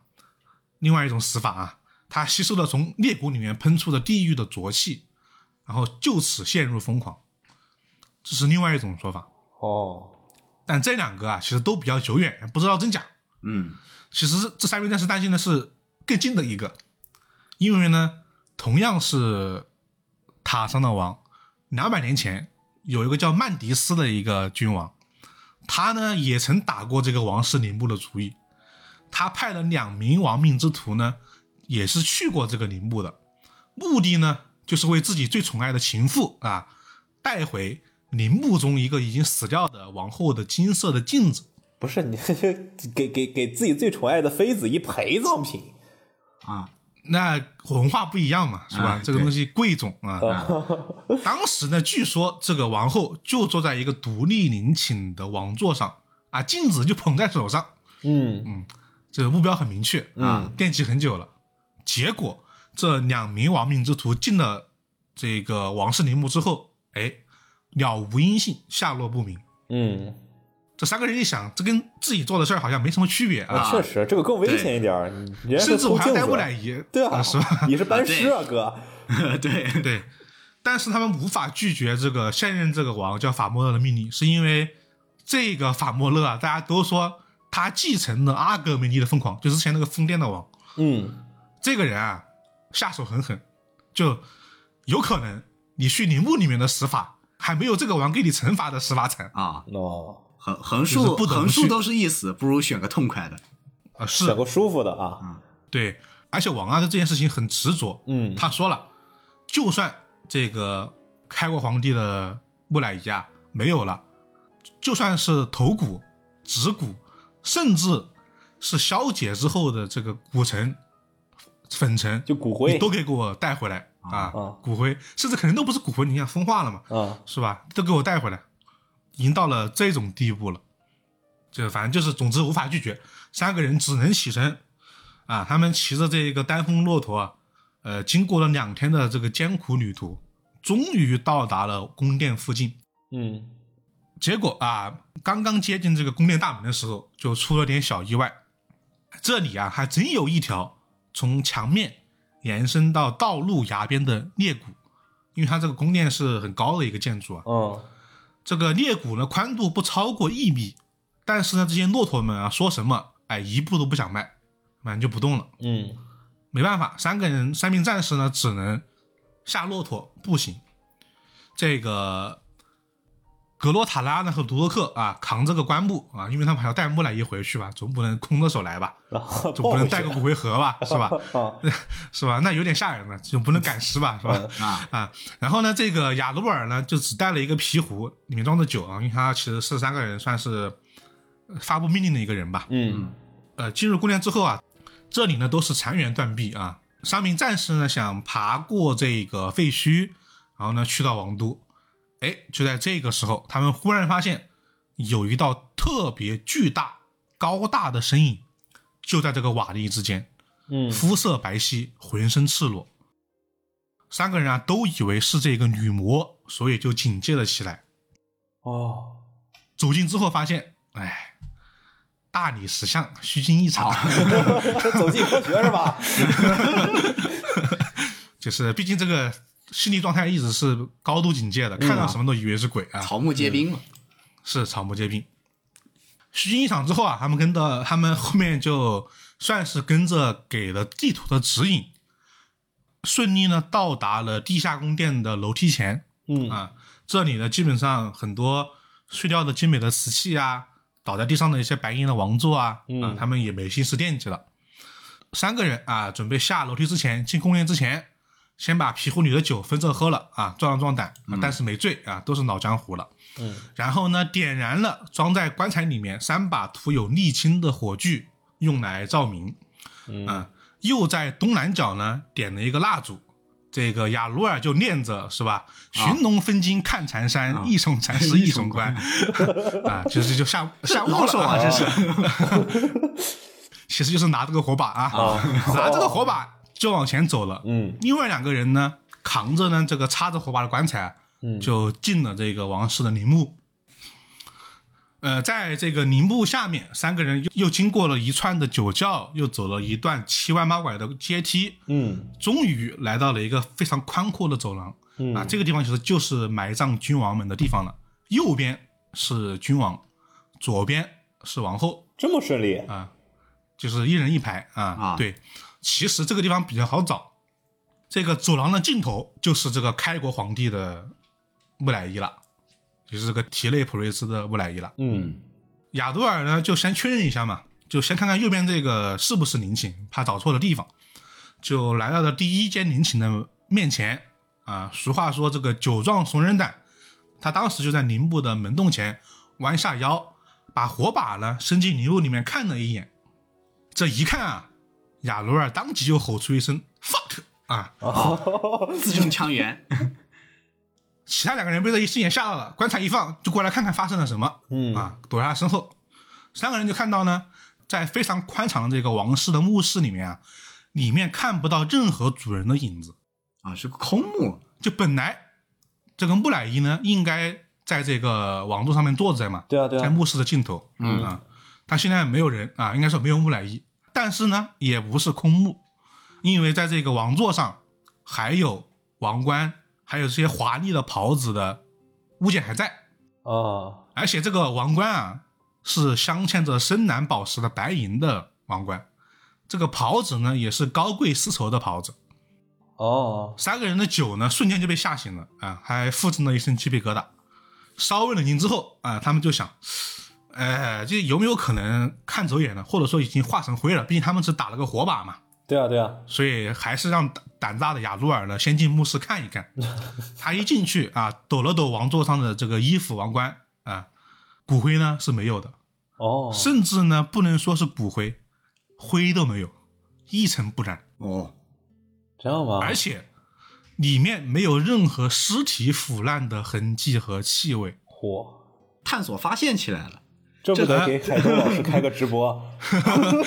这一下雅鲁尔就很慌了，是吧？嗯本来不看还好，这越了解越害怕，怎么回事儿？啊，是吧？他赶紧和出去和同伴们会合，嗯，三个人一合计，我们只开了一个墓，说不定这个是意外情况呢，是吧？我们下墓得严谨，是吧？啊，说不定是个衣冠冢。对啊，就开始开幕了啊，一个一个开始检查，然后没想到每进一个墓室，哎，都是空的，无论是国王的墓室还是王后的墓室，都是空空如也，但是衣服和王冠都是在的。哦，三个人啊，这个越想越害怕，你怎么想都不合理。嗯首先，这个木乃伊啊，我们都就我们都叫它木乃伊了，那说明啊，他们这些是有做过防腐措施的，所以呢，应该也不会那么腐烂，是吧？而且腐烂吧，也总得留些东西吧。嗯，另外呢，应该呢也不是真的盗墓贼啊，毕竟他们其实不是盗墓贼啊，偷了东西啊，因为这些比较贵重的王冠啊和衣服啊都还在，这个也不可能是吧？嗯，那如果呢，说是动物们呢、把尸体给吃了啊，那也不合理，因为至少会留下骸骨，嗯，衣服呢应该也会破烂不堪嘛。嗯，但是他们三个人啊，已经检查过了十十二个墓室，没有一个有以上的情况，都是空空如也，一尘不染。嗯，哦，这就很奇怪了。照理来说，不管怎么样，不会一点痕迹都没有留下啊，除嗯非他们自己长腿跑了。对，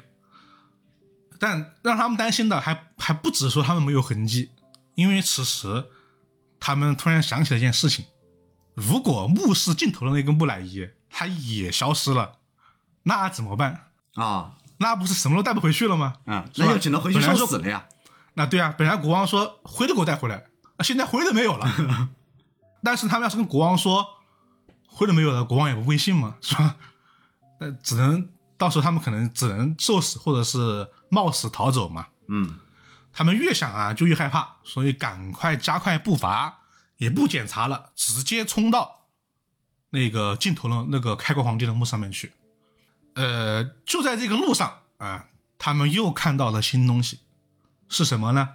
是几个闪闪发亮的钢铁制品，他们是两把长剑、两顶头盔，还有两件胸甲哦，啊。哦，款式就是这个国家的老款啊，大家应该也想到了。上一波人吧，对对，对啊之前有两个来找金子的倒霉鬼啊，，对，现在只有装备了。嗯，这一下，三人的步伐再次加快啊，赶紧走啊，赶紧看完了就溜。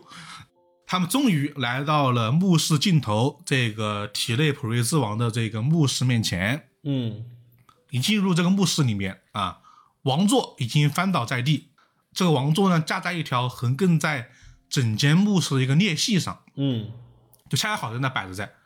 啊，当然，这木乃伊已经不见了，你都不知道，有可能因为这在这个地方，连王冠跟衣服都不见了，都不要说木乃伊了，嗯，有可能掉到这个裂隙里面去了。呃，还不等三个人就是想着怎么办的时候，突然间一阵如同惊雷的沉重的轰鸣声，突然打破了墓室的寂静，脚下的岩石在震颤，地面呢也在不断的上升。三个人呢立马想转身逃跑，但此时啊，小视频有这么一句话：整个宇宙似乎都在黑夜和废墟的洪流中向他们压了过来。哇，就感觉这啊个不可直视的东西要出现了。嗯，呃，其实啊，啊这关系到另外一个传说啊啊，这个地方啊，它发生过地震哦，啊，它这个地方确实有地震，所以这他们是经历了一场地震啊，他们就被压在这个墓室里面来了。不知道过了多长时间，这三个战士里面有一个人醒了过来啊，他的名字叫格洛塔拉啊，不是我们刚刚说的这个雅鲁尔啊。啊，他发现自己的手臂呢，虽然能够自由行行动，但是呢，下肢呢已经无法移动了。其实他下肢啊，就是被巨石呢已经压，呃，就是压住了。哦，他就想试着抽出双腿啊，但是直接给自己疼晕了啊。啊，等他再次醒过来，他也知道发生了什么，就地震嘛。然后呢，他也喊着自己同伴的名字啊，亚多尔、卢德克，但是呢，却听不到任何的呻吟声或者是响动。相反，他在地上呢看见了同伴们闪落的头盔，还有这个剑。哦，就跟上一伙这个盗墓贼下差不多的感觉。又消失了，对他不知道发生了什么，因为其实这时候是全黑的嘛。嗯，他呢就想说，不行，我必须得把这个石块给推动啊！我得，我是个战士，我得尝试逃脱回去。啊然后呢，他又推了几次，这个大石块啊纹丝不动，他又疼昏了， 推了几次就整不动，嗯嗯，他呢决定就说那我就休息一会儿，积蓄力量再试一次。就在这个时候，黑暗中，他忽然听到了一阵含混而骇人的嗡嗡声，声音呢越来越响，很像是从这个裂谷的深处啊传出来的。而且他还看到他的身边呢开始闪烁着一种非常暗淡的光芒，嗯，他都能看见整个墓室的这个天顶啊都被地震给震碎了。这种光芒呢是一种鸟青色啊，借助这个光芒，他看到了雅鲁尔和卢多克其实都已经是就是被巨石压死了，没有消失，嗯尸体就在旁边。紧接着他就看到了一个光的源头，一颗闪着冷光的苍白球体呢从裂隙中浮起来了，大小像一个人头。这个东西啊一直在产生非常细微的这个震动，你就感觉是这种震动让它发出这种声音。按理说我们看这个光球一般都会觉得害怕，嗯但是呢，格罗塔拉看到光球却一点都不觉得害怕，反而啊，他感觉自己忘却了一种痛苦跟绝望。嗯，嗯嗯，感觉是个光球，好像有一种魔咒一样。这个反向散值是吧？就是让你心态变得积极起来的那种。对你，他整个人就坐在那不动了，就感觉好像哥就腿也不疼了，哦，就是心态也比较平稳了。啊，这个光球啊，就在这个裂隙的上方，就是盘旋着的一一小会儿，然后慢慢的就往前啊在飘，移动速度很慢，最终它就悬浮在了这个雅鲁尔啊已经死亡的尸体上面，停在了这个大概的这个脸部的上方。嗯，随着这个光球持续的接近这个亚多尔的尸体，格鲁卡拉就看到他的尸体就像油一样融化了。哦，此时，房间里面这个嗡嗡嗡声啊也变得更加的深沉，球体呢开始放射出一种很非常诡异的光泽，呃，以前是非常苍白，现在呢有很多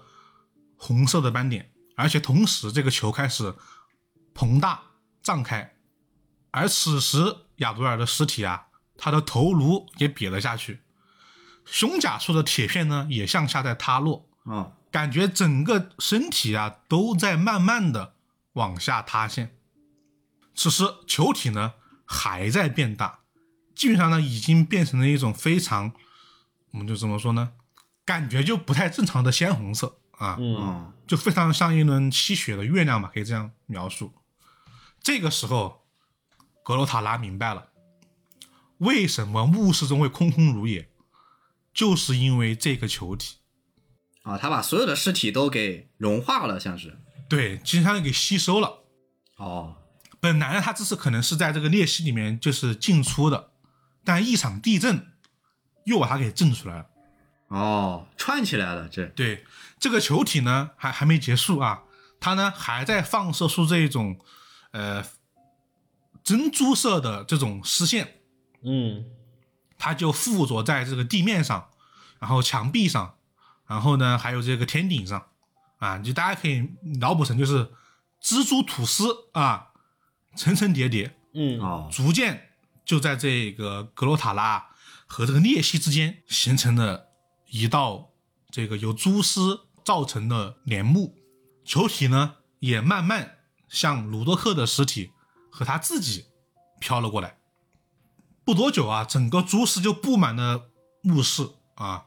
然后呢，呃，这些蛛丝开始缠绕着格罗塔拉自己。他当时的感受是，这些蛛丝还附着他的脸上，还有手上，他自己感觉就像死者的手指一样冰冷。嗯，他也不知道这过程持续了多久啊，也不知道自己到底被这个光球给蛊惑了多长时间。最后，他就隐约看到啊，这个蛛丝呢逐渐消散了，花纹呢也慢慢撤回了。这个球体从雅鲁尔空洞的铠甲上面慢慢的升起，缩回了正常的大小，然后也没有了这种鲜血和这种彩虹色的光泽，又回到了裂隙上方盘旋了一会儿，下去了。但是格罗塔拉有一种感觉，就是这个球体啊，下去之前他在看着自己，还有鲁多克。然后随着这个光球下到这个裂隙里面去之后，牧师呢也再次的回归到了黑暗之中。经过这么一个过程，格罗塔拉呢这一下更加拼命的跟这个巨石较劲了。啊，他一定得出来了。 这这不行，我靠，我必须得走，啊，就疯狂较劲。但他此时啊，已经感染上了某种疯狂，嗯，他有时候就是胡言乱语，有时候这个一言不发。哦，他能听到旁边啊有这种恶灵在低语，在想着怎么之后处理他的尸体，而且这个时候没有食物，也没有治疗条件，嗯，他这个重伤的这个腿啊，很快就深处了坏区。嗯，哦，看来他这是个时候投了个大失败。他对 他这个时候想的是怎么都得走了啊，然后也有点疯狂嘛，毕竟刚刚这种状态，嗯，他直接拔出宝剑，想法说那把腿砍了，我得我得我也得爬出去嗯，啊，他就动手了，最后这个失血过多晕了过去，哦啊，那又意晕志了检定没过。对，鉴定没过啊啊，属于是属于是这砍这一下还不够有力，啊，对，这意志检定也没过啊，没有办法保嗯对持意识了啊，昏迷了。嗯，嗯，等到他再次醒来的时候，人基本基本上已经虚脱了啊，嗯，本来就已经不太行了，嗯，还流了一大滩血，可以了然后，CP 呃 没给他撕卡已经不错了。 然后这个时候，他又看到光球在裂隙里面升起来了。这一次呢，光球来到了卢多克的尸体上方，啊，同样的事情再次上演。他又一次的被蛛网所束缚，又一次的看到这个光球，相当于是吸干了卢多克的尸体。嗯唯一不同的是，这一次他很早就昏迷了，他都不知道光球什么时候走的。这个格洛塔拉呢，一直在昏迷和清醒中反复，但他一直他就是死不了，他有求生的意志，就是你觉得他死了吧，他觉得也也算了，那我至少啊，不知道自己是被这个东西给吸收了，但他就是那、有意识。终于，光球第三次出现了，他知道啊，这一次光球就是冲着自己来了啊，对啊来吸他了，啊来带走他要吧，吸他了，所以他就用他这个时候还想塔拉开，他用自己非常虚弱的手指啊，就举起了自己的宝剑，他呢想赶走这个光球，但是呢、哦这个光球啊一直跟他走位，哦，拉开距离，砍不到，一直跟他盘旋，看不到啊。此时格罗塔拉就觉得自己就像是一个腐尸，而这个光球就像是一一只秃鹫。嗯哦，结果怎么样啊？我就不说了，我就念一个他最后的一段文字，也是他的结局。再也小说最后一句是这样的：再也无人看到蛛网的光辉，在黑暗的前后包夹中，知客正在提内普瑞斯的坟茔中编织起了最后的蛛网。就是小说的结尾。哦，就是我其实看了很多篇，为什么选这篇？首先，它是因为这个，我是觉得这个气氛啊很足。对，嗯到位其其次啊，它有点推理的感觉。啊，就是有一个谜团是吧？墓室里面消失的尸体，而且我觉得他最后面这一段很好，就是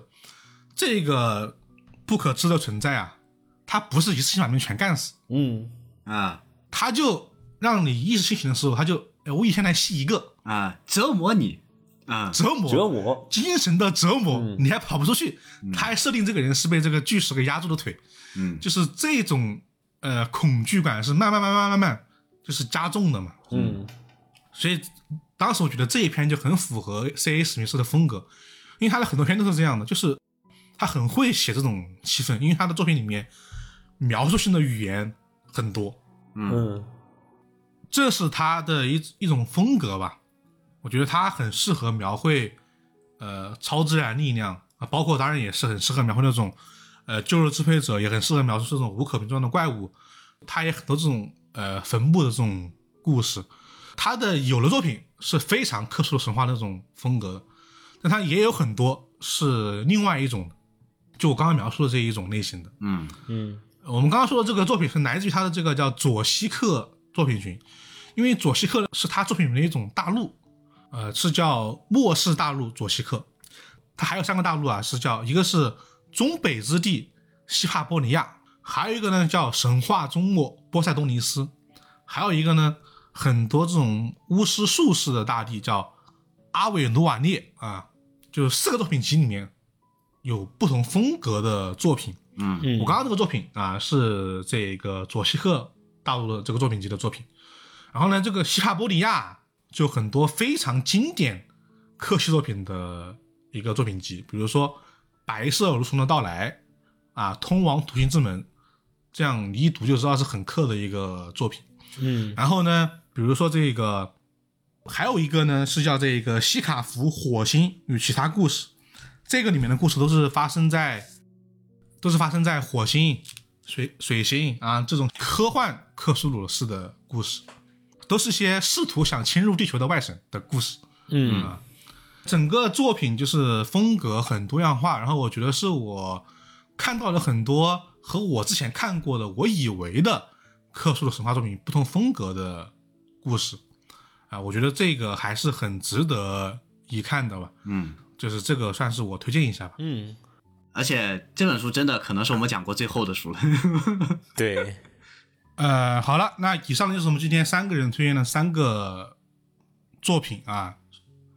这一次基本上怎么说呢，还是跟推理关系还是比较大的。啊，对，就除了克苏鲁以外，其他两个起码都是推理作家，还有一本本格推理。嗯，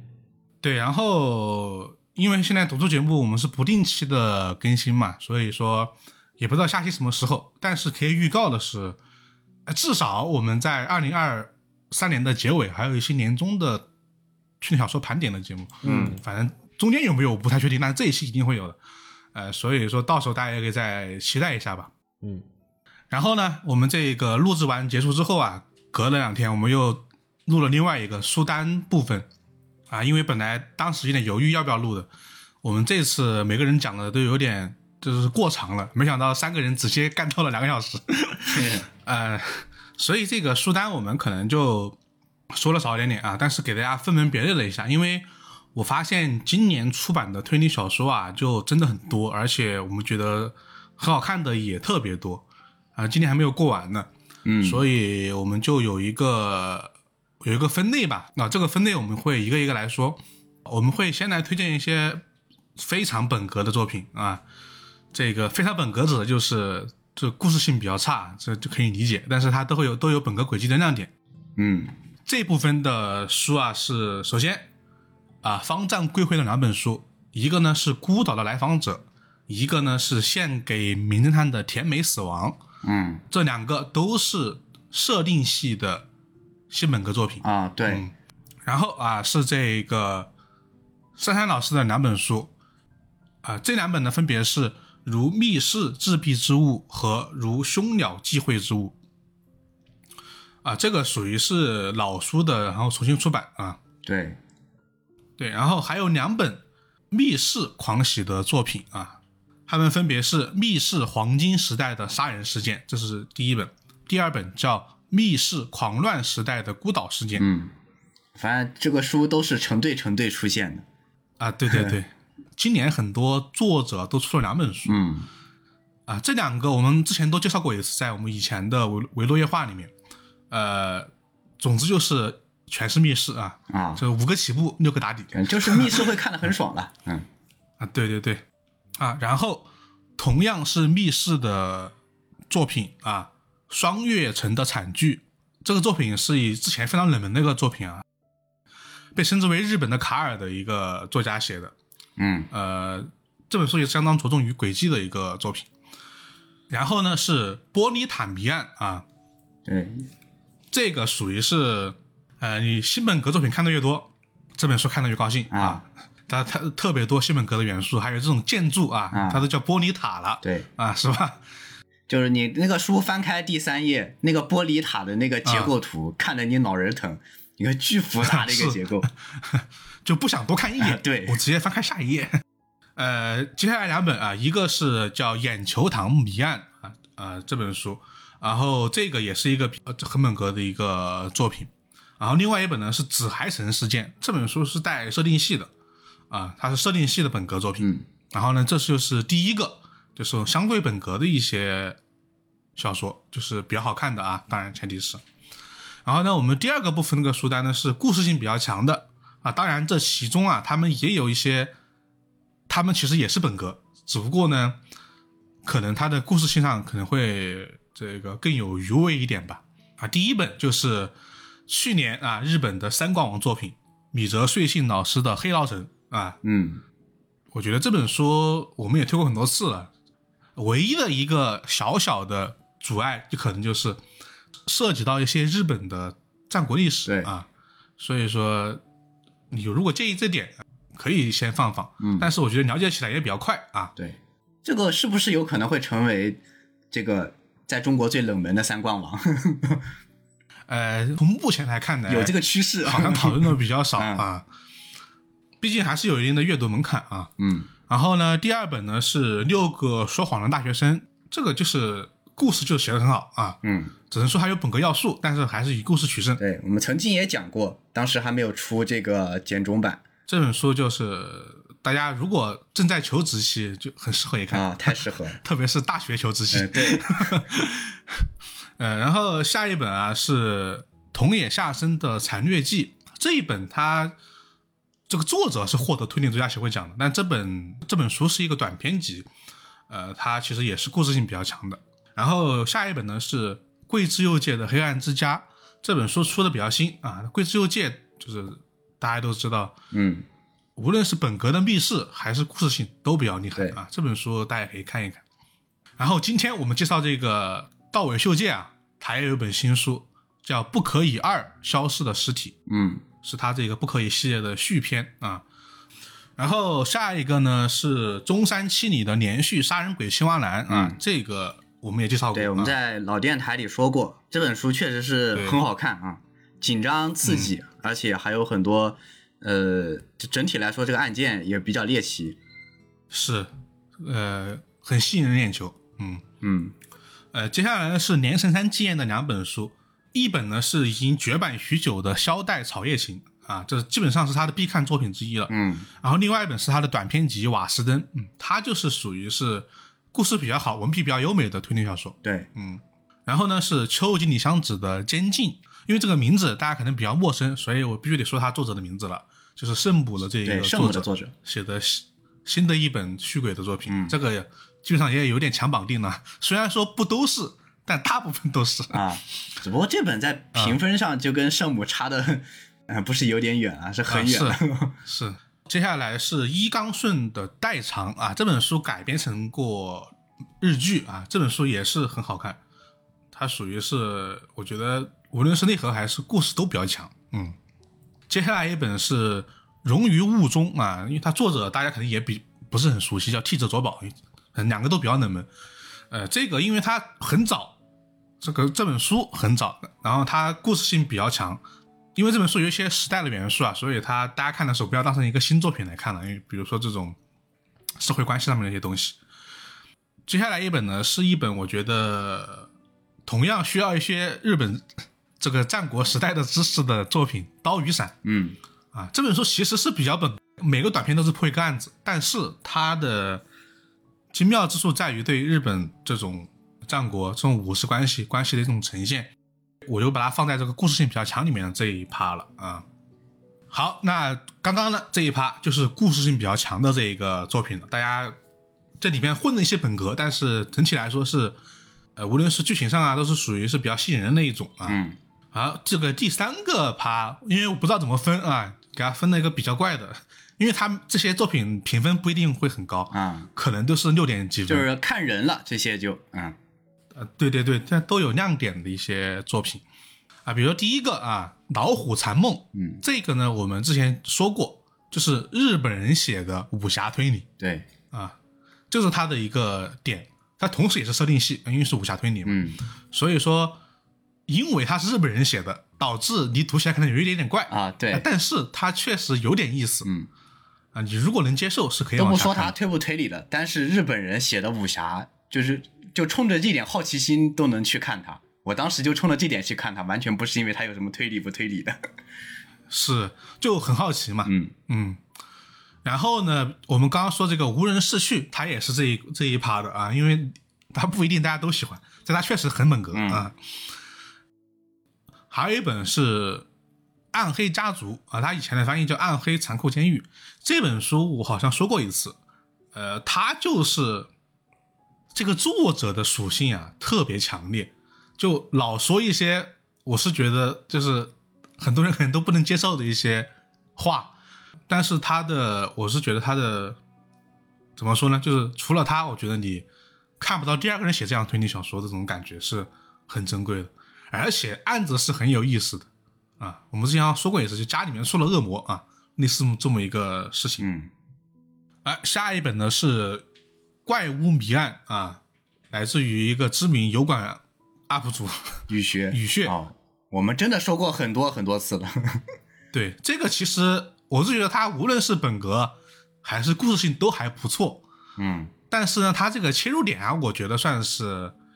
比较新奇的。嗯然后呢，啊、因为它这个写作的方式啊，大家看看就知道，它不是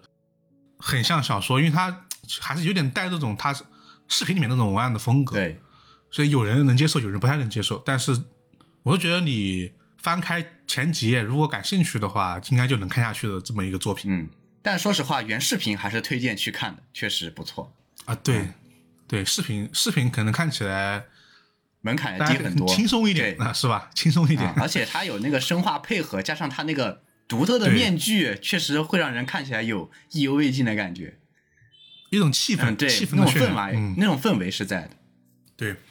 然后接下来几本，比如说这个新退尿在晚餐后啊，这个就是它就带点幽默的，因为这个是退退退尿在晚餐后的这个新作，啊嗯就是幽默加推理啊，这个很简单。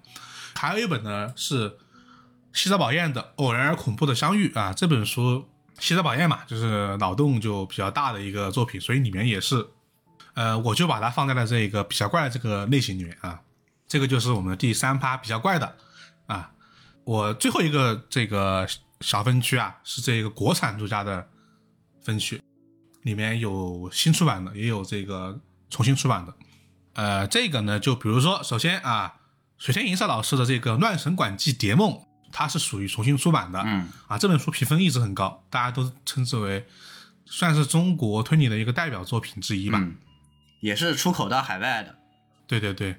然后那个新的作品啊，就比如说陆秋茶老师的《悲道》，嗯啊，发生在民国的硬汉女侦探的一个推理故事，嗯，最近大家可能看到也比较多的宣传吧。对。而且确实评价我还没有看，但是评价确实都是陆秋霞老师转型很成功的一部作品。是，呃，然后呢是王家俊老师的《女神》啊，它是一个讲传销组织和高利贷的一个故事，这本书，嗯呃，嗯，然后啊是这个石森老师的《侠盗的遗产》这本书，它也是发生在民国的一个侦探故事，呃，它的冒险属性啊比较强，就读起来可能也也会比较抓人啊。嗯，也是他民国系列的第二本作品。这本书的评价整体来说比上一本要好一些。对，嗯，刚刚的这些作者其实都是出版作品比较多的一些推理作家了，然后还有两个算是推理新人的一个作品，一个是林小宁的《奇迹降临之前》啊，这本书有一个噱头在于它说是语言推理啊，大家感兴趣的话可以看看。嗯然后另外一本是这个李兰界的《百妖补无杖》，所以它是妖怪推理啊这么一个类型。嗯然后呢还有两本，一个呢是一个合集啊，短篇合集，叫这个《弥托邦零二我的日常之谜》。嗯这个呢是华师毕老师选编的一个都是日常之谜的一个合集，嗯里面有很多老师的作品，就大家如果对日常之谜比较感兴趣的，可以看一看。对，他的上一本的专题是女侦探，大家其实对这个系列都一直都比较期待的，嗯就对他每次都会有一个对所有的作品都围绕一个这样的一个主题或者是类型来写。对对，呃，然后最后一本，它更像是一本悬疑小说吧，呃，然后是叫《寻找金福珍》啊，这本书初听你感觉好像是韩国的作品、啊，对，，确实姓金嘛。其实是一个国内的作家写的作品。这本书当时有人称之为国产版绝教哦，啊，那这个名头很大了。它确实也很好看，因为它同样是写的这一个女性的故事，同样也写的是一个这个犯罪的故事。嗯对，这个这个故事性真的很强，但我也很推荐大家去看啊。呃，然后啊，这就是我们这一次推的这么一个书单了。说的比较笼统啊，因为呃，我们毕竟算是维多夜话的 Plus 版嘛啊。这次呢，主要还是想给大家就是稍微提一提，因为我们三个人一人说一本还是比较少啊。嗯可能大家有一些这个，比如说趁着双十一有一个更大的购买欲望， 啊，对是吧？主要是为你了可以双根据十一这些啊再去搜一 搜。对，我们也蹭一下购物节。对对对，哦对呃，我刚刚还说漏了一本啊，其实在本格里面的，就是在本格里面还还有一本是这个小林泰山的《梦中的暗杀者》，呃，这个书，这呢其实是四本书啊，它分别是谋杀爱丽丝、谋杀克拉拉、谋杀陶乐斯和谋杀丁克林嗯啊、它是属于是科幻和推理相结合的，嗯因为它四个故事啊，都是以《爱丽丝梦游仙境》《胡桃夹子》《绿野仙踪》还有《彼得潘》的童话故事为原本，然后呢，讲述的就是在两个世界，就现实世界和这个童话世界不断往返这么一个推理的一个故事啊。这本书，这个四本书啊，大家买的话应该就是一套买的，但是我觉得挺有意思的。嗯，呃，那好，那这些就是我们这个书单的内容了啊、然后我也会在我们的节目简介把这些书全部放上去，大家如果没听清的，可以根据文字来搜索。好，那好，以上呢就是我们这一次